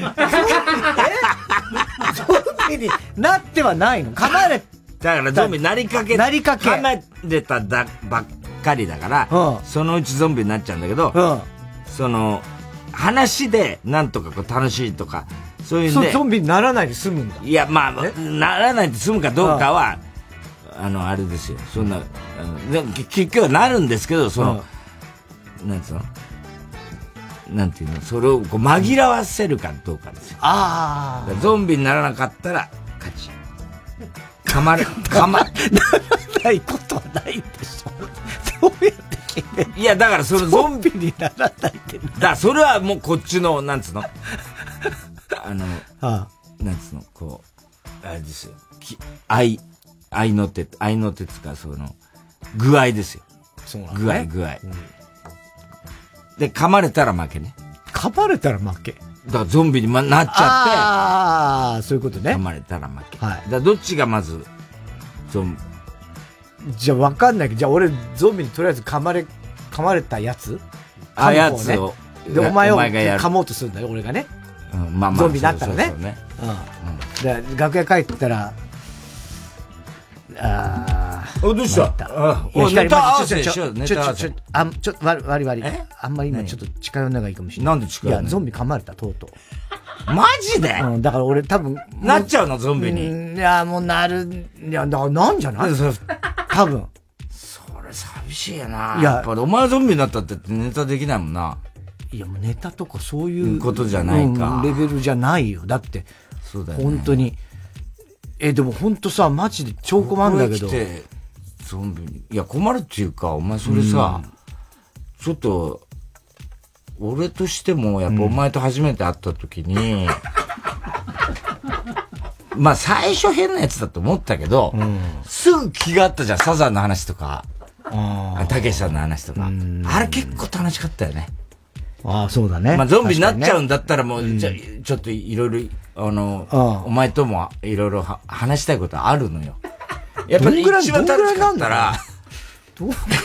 いや、どのぐらいかなるかわかんないけど、それまで楽しい話とかさ、やっぱだって、そしたら記憶なくなっちゃうかもしれないじゃん。お前江ノ島行ったの覚えてる？江ノ島覚えてるよ。サザン聞いてさ、江ノ電乗ったよな。江ノ電乗って行ったな。片瀬江ノ島行ってな。最高だったよね。まああれな。何にも決めずに行ってさ。そうそう、もう真っ暗。で、お前が、原宿でチラシ配りやってたんだよ。あの時ね、あの、川上舞子がたまたま通ったんでね。そこにチラシ配ったんで俺。表参道、うん、本当にあの、交差点のとこの。あの、継ぎはぎだらけの？あ、それ違うか。それ違う。それ過ぎたか。それは、高校の時に 吉祥して、偶然 あった杉田薫の話。次は、ええ、だらけではない。一箇所あったのは覚えてる。あ、覚えてる。だらけじゃない。あん時な、だから、なんだっけ、あの宿な。弁天屋。弁天屋よく覚えてるね。覚えてる、弁天屋だっていう。あそこにだから素泊まりで一泊できるかあれよく泊まれたよね。あの時な、飛び込みで行って12月だよ、あれ。うん。寒かったよな。で、海ってさ、うん、何にも見えないの、真っ暗でな。真っ暗で。うん。あの時だからちょうど鎌倉が、サザンの鎌倉が出た直後で、俺がカセットテープ入れて。そっかそっか。そうそう。で、あくる日だよな。あの、江ノ電乗って、海聞き、聞きながら。あくる日か。あくる日じゃなかった、あれ。ああ、ちょっとそこまで覚えてないな。覚えてないの鎌倉でしょ、うん、そんな冬で出たっけあのアルバムって。ちょっとだんだん痛くだんだん痛くだんだん痛くなってきた。だんだん痛くなってきた。痛く痛くなってくんだ。なんか徐々に。痛くなってくんの、うんさっきまでは、噛まれた、この首んとこ噛まれたんだよ。で、最初、いや、噛まれた瞬間も痛いんだけど、痛いとかっていう話？うん。で、今、痛いとかっていう話なの、傷だから。ゾンビって。傷だから。だから、ゾンビになってしまえばいい。何痛み止めとか打った方がいいのかな？痛み？でもさ、軽井沢行ったじゃん。あの、覚えてる？2, 2年になった時に。2年になった時。はいはいはいはい。あれも最高だったよね。あの冬のな。冬。やっぱ、うん、あれなんで行ったんだっけ？突然行ったよね、あれ。あ、新刊合宿。新刊合宿に、あの、行くのだ。ってことは春か？春か。あ、じゃないじゃない。委員会の、あ、委員会の合宿。新刊合宿の、備えての委員会のやつな。俺らだけ先行っちゃおうっつって言ったんだよな。そうそうそうあれも突然だったよな、あれ突然だな。そうそうそうそう。すげえ楽しかったよな、そうそうそう。どこ泊まったんだっけ、あれ？あの時はね、えっとね、宿の名前とか覚えてないけど。でもやっぱ飛び込みで行ったよね。そうだね。なんか、軽井沢の、なんか、ペンションみたいなとこペンションみたいなとこ行ったんだよ。なんか、ねうん。なんだろうね、モーテルみたいなやつなのかな？モーテル行ったんだわかんない。どんな宿だった覚えてないね。コーヒーがうまかった喫茶店覚えてる。ストーブがあって。あったあった。うん。だからまだ冬の前だよな。あれ、そういう意味で言うとな。前じゃん、冬。冬か。うん。じゃあまあ、あ、そうか、それであんまり、軽井沢人いなかったんだ。軽井沢も全然もう。閉まっちゃっててな。だから。あ、そうそうそう。あ、あ、じゃあ俺の勝ちだ。そっか、なんなかったね。ゾンビで。いつか噛んでやろうと最初思ってたんだけどね。ああ、軽井沢の話したらもう、もう忘れちゃった。そういう、そういうもんなんだ。そういうもんなんだね。あ、逆か。あ、逆。じゃあ俺が噛まれた。ええ。ほうね。楽屋で。ええ。ガチャ、お疲れ。あ、お疲れとか言わねえな、俺。まあ、ごめんごめん。全然違う。違う関係になっちゃった。絶対言わないから。そんなこと。うん。ガチャ。弁当食うかな。ちょっとやって。ちょっとやって。あ、寝た？寝た。あ、寝た。ごめんごめんごめん。はい、どうもーいやはい、というわけでね、まあや大変ですよ、ほんとね。まあでもね、本当にこのとこずっとね、あの、ジャニーズのね。そうですね、いろいろ。ね。ね。変な声出すんじゃないよ、お前は。そうですね。まあでも変な声って言ってもね、まあしょうがないですけれどもね、こればっかり。俺変な声出してってもらいます。いいで、うるさいね。しつこいんだよ。そんなのいいんだ。まあとにかくね。しかし、社名が、社名がね。変わるという。そう、変わるという。大変ですね。怖えな、お前。何やってんの今もう噛まれたんだ。噛んだだろわかるだろ噛んだ感じ。早え。早えよっていうかさ、そのさ、まずさ、お前さ、楽しい話をしてくれよ。だってね、ネタやるって俺が言ったけど、それはちょっと、ちょっと、その前に、うーとか言ってんだから、それはさ、え、お前どうしたの？それって言ったら、俺が、いや、実は噛まれたみたいな展開もできるし、どうし、だ、そうならないと話、楽しい 話にならないじゃん。ああ、そっか。何普通にネタ合わせずっとやってんの？とりあえずやってみたら、なんか展開あるかなと思ったら。いや、展開させないんだもん、だって。ね。はい。あ、もう一ほとんどできなかったね、ウーパンゲームね。宛先は。かなりやりました。郵便番号 107-8066火曜ジャンク爆笑問題カーボーイ。メールは爆笑アットマーク tbs.co.jp。ウーパンゲームの係までお待ちしております。火曜ジャンク爆笑問題カーボーイ。ジュジュ東京ドーム公演開催決定 TBS ラジオ公演ソニー銀行プレゼンツジュジュ園スーパーライブスナックジュジュ東京ドーム店。ママがジュジュ20周年を盛大にお祝い。人よ限りの大人の歌謡祭。来年2月世界最大前代未聞のスナックが開店。昭和歌謡の名曲でママが皆様をおもてなし。スナックジュジュ東京ドーム店。開催は来年2月17日土曜日。詳しくはジュジュ公式ホームページまで。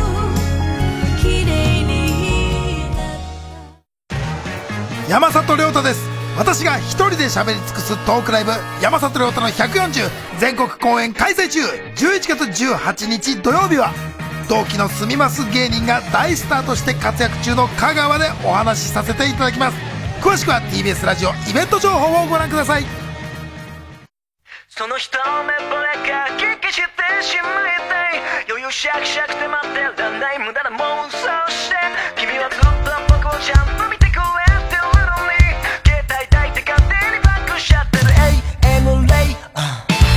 ここでリアクションザブッタの一目惚れかき消してをお聞きください。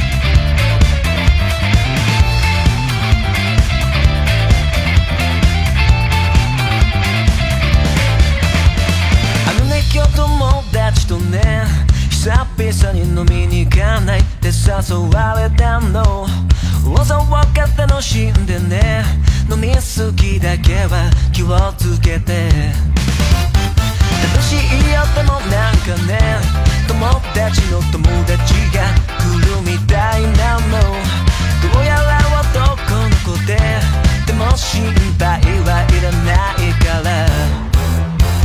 終電は見とくんなよ。それ最後に見とくステイかよ。もしかしてそのどこと目と目があって惚れられちゃっているんじゃない？エサイが咲いて見つかないや。その一目これが聞きしてしまいたい。余裕シャクシャクて待って成瀬ここみです。私のファンクラブ誕生を記念してあの番組がイベントで復活。成瀬ここみファンクラブ誕生記念。プルルンハニートラップ復活祭。11月26日日曜日パームス秋葉原で開催します。ゲストには女性お笑いコンビ小田上田さんが決定しました。さらに豪華ゲストもブッキング中。芸人さんとの真面目な恋愛トークやぶっちゃけ話。私の歌まで盛りだくさんのイベントです。またこのイベント限定のオリジナルグッズも。ただいまチケット販売中。配信チケットもあります。詳しくは TBS ラジオのホームページへ。プルルンハニートラップ。火曜じゃん。爆笑問題カーボーイ。さあ、続いては。怒りんぼ田中裕二はい、こんばんは、田中裕二ですから始まる。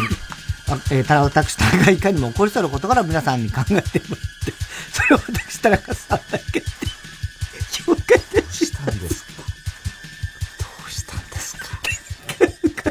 いつも言っていることですけど。何ですどうしたんですか言えなくなった。なぜえ、何が面白い いや、わからないです。なんか間違ってます。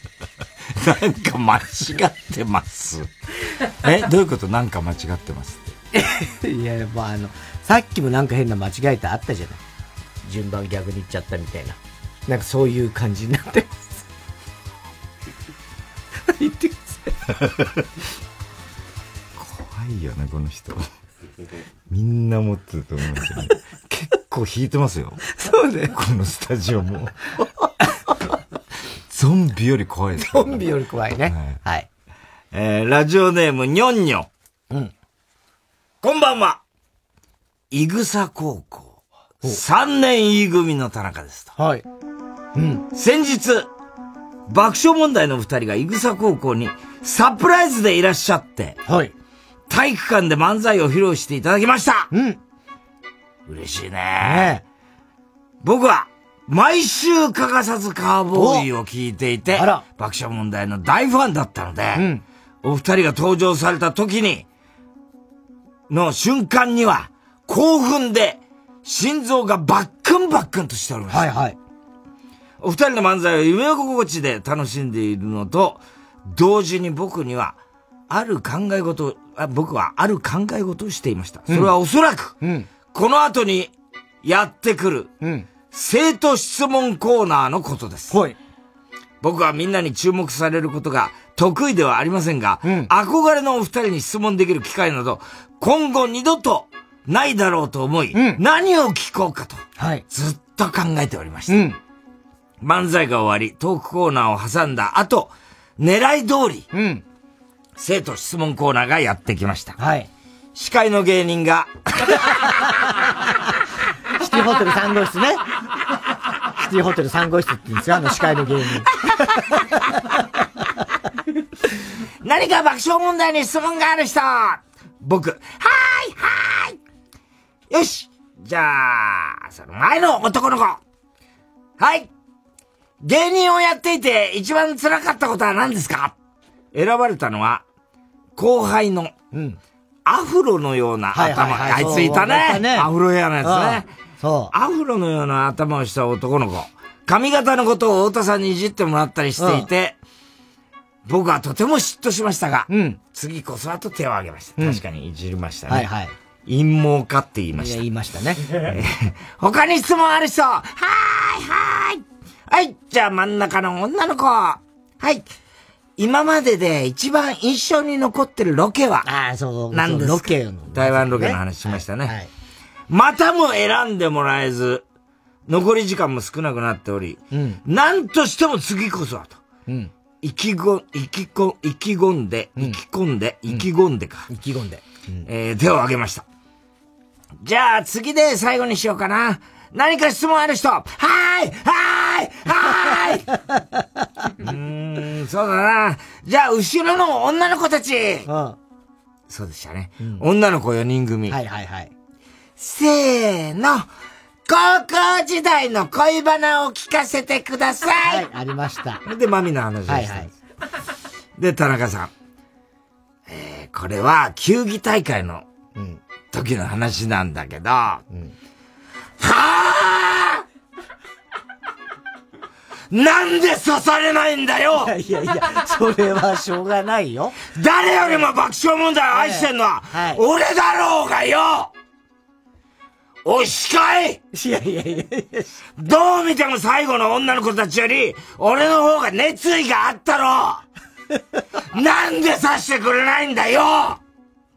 てか、た、田中の、恋バナなんてどうでもいい。どうでもいいだろう。せめてお二人の芸人感とか、お二人にとって漫才とはとか、中身のある質問しろ。はあ、爆笑問題とお話ししたかったよ。爆笑問題大好きなのに。田中さん、これってムカつきますよね。まあ、ムカつきますけど。ムカつきますか？いや、まあ、だからその、なんでだよ、あんな、向こうに行っちゃっては分からなくはない。うんうんでも、それしょうがないですよ。そのシティホテル3号室も、あの司会の芸人呼ばれされてるけど。しょうがないよね、それはね。えー、ああいうことはありますから。えー、アフロのやつ面白かったね。面白かったね。なんかね。そうそうそうそう。で、あの、帰芸人になりますって言ってたよ。そうで、か、帰るとき、あの、アーチみたいな。アーチやってね。その中を俺らこうやって、俺そのアフロ触ってきた。あ、本当？うん。本物かどうか確かめた。そうそうそう。確かめたわけじゃないけどね。触りたくなってきたから。えー。触りたくなったら触っちゃうんだ。そう、まあまあ目の前にいて、あ、これね、さっきありがとうね、みたいな感じでね。では続いてのコーナー行きましょう。CD 田中。CD の歌詞の一部分に田中が以前この場に喋ったセリフを無理やりくっつけて作品を作ってもらったら、今日はこういうのはちょっとやばい日かもしれない。こういうのって何？あの、あるじゃないこの、この後もほら、あの、いわゆるこう、宛先の時とかのコーナー説明みたいな時に笑っちゃう病気があるじゃん、俺の。うん、あれの日。全然理解できない。あれ、あれや。ああれ。何そのボケでごまかすみたいな。何ですか、その。はい、じゃあ行きましょうか。えー、ラジオネーム、小栗旬筋太郎。パーティーは続く、広瀬香美。うん。それと10月24日、2時50分頃の田中。さあさあみんな集まれ私の家に集合なんか臭くない？ひどい失礼だよ。失礼だろ、広瀬香美さん。ねえ。本当に小栗旬筋たら悪いやつだね。うん。ラジオネーム、ハッピーや。ルージュの伝言、松任谷由実。それと10月24日、2時24分頃のタラ。うん。明日の朝、ママから電話で、叱ってもらうわ、マイダーリン。いや、怒、いいよ、怒ったっていいよ、あいつ別にいくら怒ってて怖くもなんともないからな。ママ、ママ、怖くないんだ、ね。怖くないんだね。あいつ呼ばれですよ。のね、テープ。反抗期だよね。ね。えー、こ、次は被りましたね。三人被りました。ラジオネーム、今に見とろどっかん。ラジオネーム、バラザードアップショー。そしてラジオネーム、りょう。うん。この三人被りました。香水。8。はい。それと10月24日、2時50分頃の田中。うん。別に君を求めてないけど横にいられると思い出す君のドルチェアンドガバナのその香水のせいだよその香水をかけて外出て家に帰ったら飼い犬が今まで聞いたことないような声で ものすごい吠え出した 嫌な歌になっちゃったね。香水のせいで、君の香水のせいだよ。ね、せいなんだよね。えー、えー、ラジオネーム、今に見てろ、どっか。赤花のトナカイ、タンポポ児童合唱団。うん、それと、10月24日、2時6分頃の田中。うん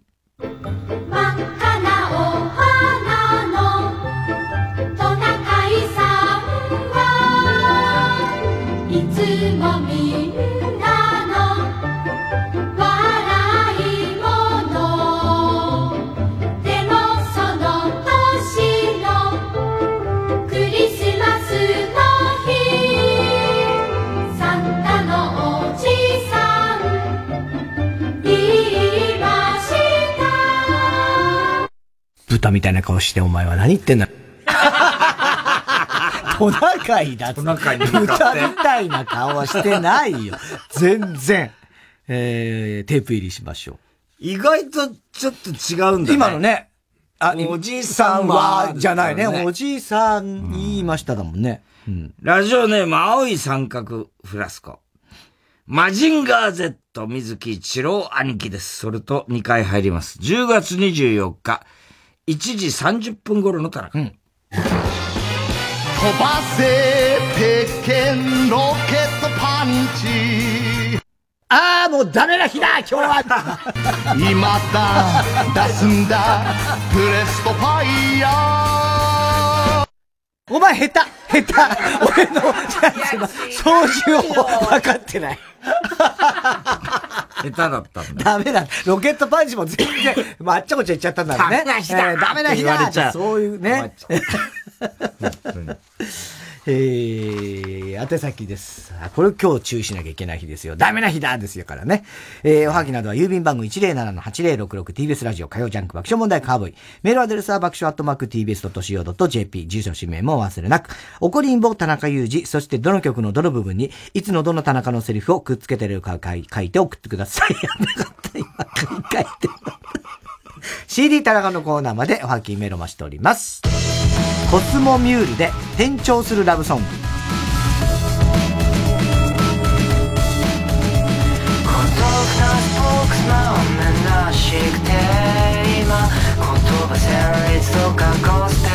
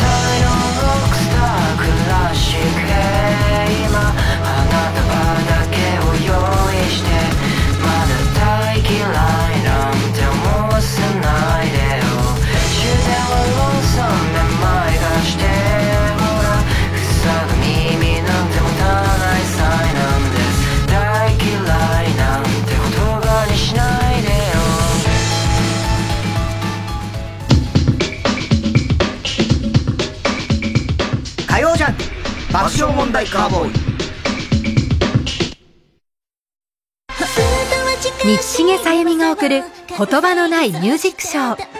さゆみんランドール第6弾。TBS ラジオ主催。さゆみんランドール大空。大人になることを夢見た一人の少女が空飛ぶ車で日本の空を巡る。コンサートでもミュージカルでもない。音と光。そして映像が織りなすエンターテインメントステージ。さゆみんランドール大空。11月14日から20日まで DDD 青山フロッシアターで上演。詳しくはさゆみんランドールで検索。ラジオもポッドキャストも TBS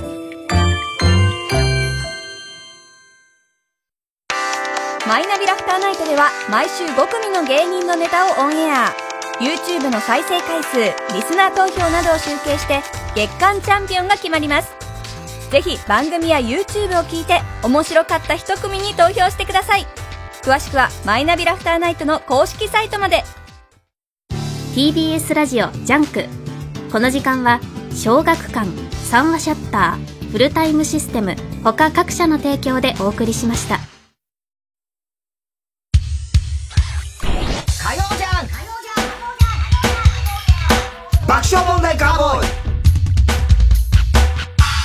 さあ、今週のショーの発表です。えー、今日は、ゴリンボ田中裕二よりラジオネーム、にょんにょんですね。にょんにょん。いぐさ高校3年組。にょんにょんが爆笑問題質問ある人で司会の芸人が言ったから、何度も手を挙げたのに司会の芸人はさしてくれなくてとても怒らせてしまいました。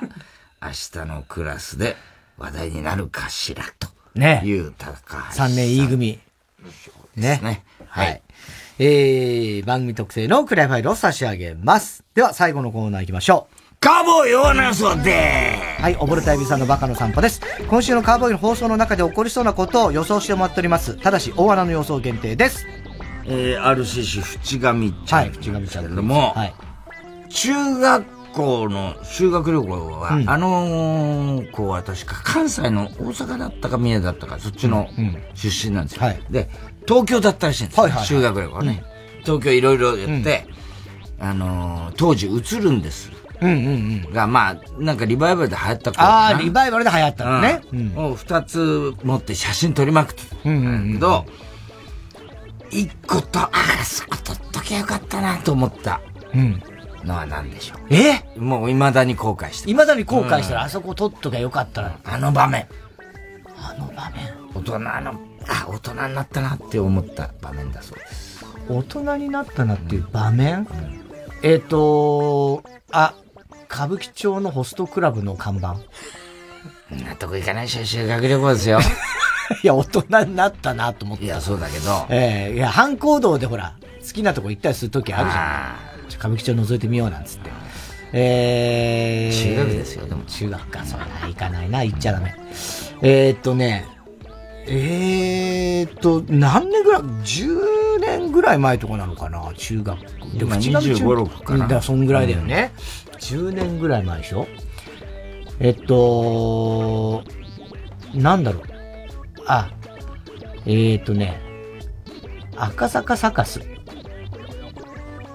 でなんかやってたんじゃない？何？なんか、よくやってんじゃん、赤坂サカスで。イベントとか。違う。違います。えっ、ー、とね、場面か。場面、うん、えっとね、友達何人かで、タクシーに乗ったんですよ、うん。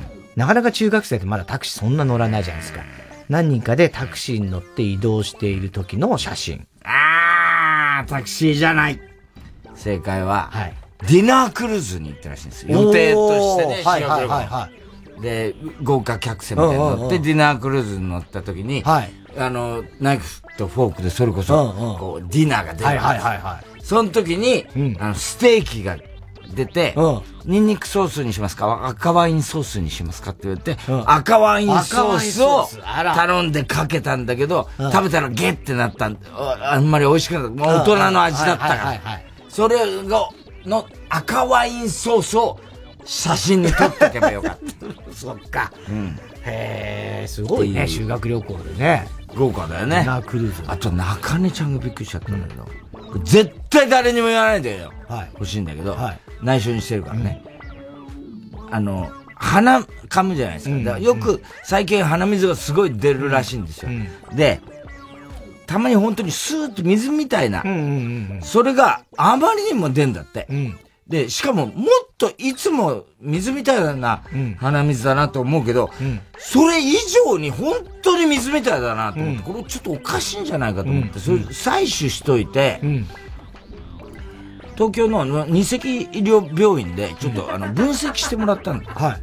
そしたら、南アルプス天然水。そんなわけないでしょ。間違ってるよ。いやいや、本当にそうだ天然水のわけないだったんだって。へ絶対言わないで。いや、言わない。言った方がいいよ、それ。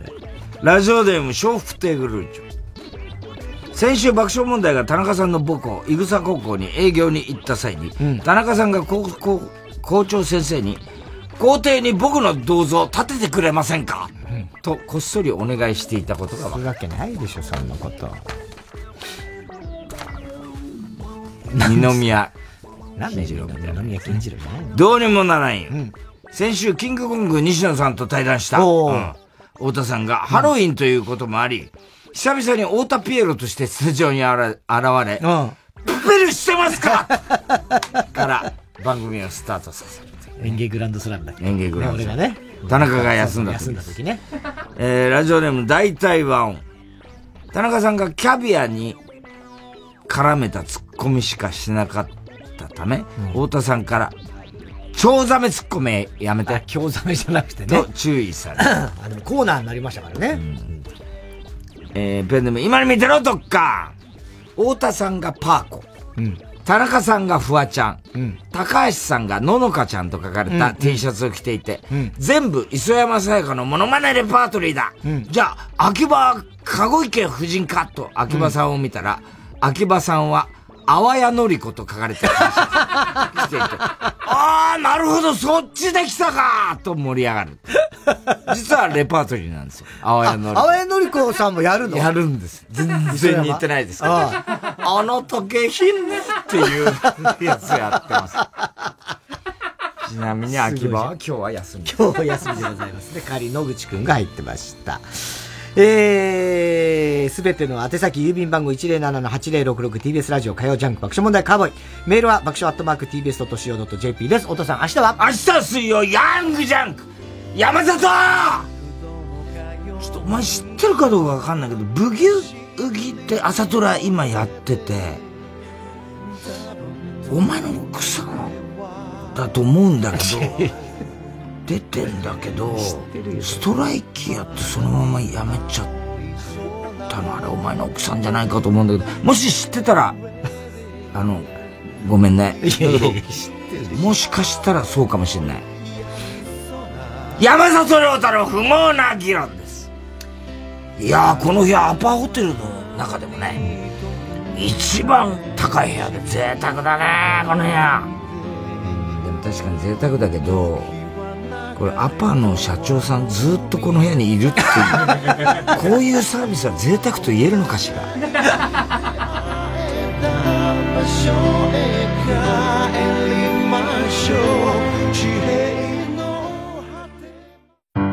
二人の俳優が紡ぐ家族愛のミュージカル待望の日本初演。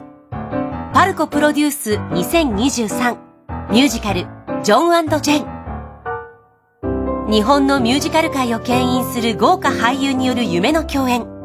出演、ジョン役ダブルキャスト、森崎ウィン、田代マリオ。ジェン役ダブルキャスト、新妻聖子、浜田めぐみ。TBS ラジオ公演で12月9日から24日まで読売大手町ホールで上演。チケット好評販売中。詳しくは03-3477-5858パルコステージまで。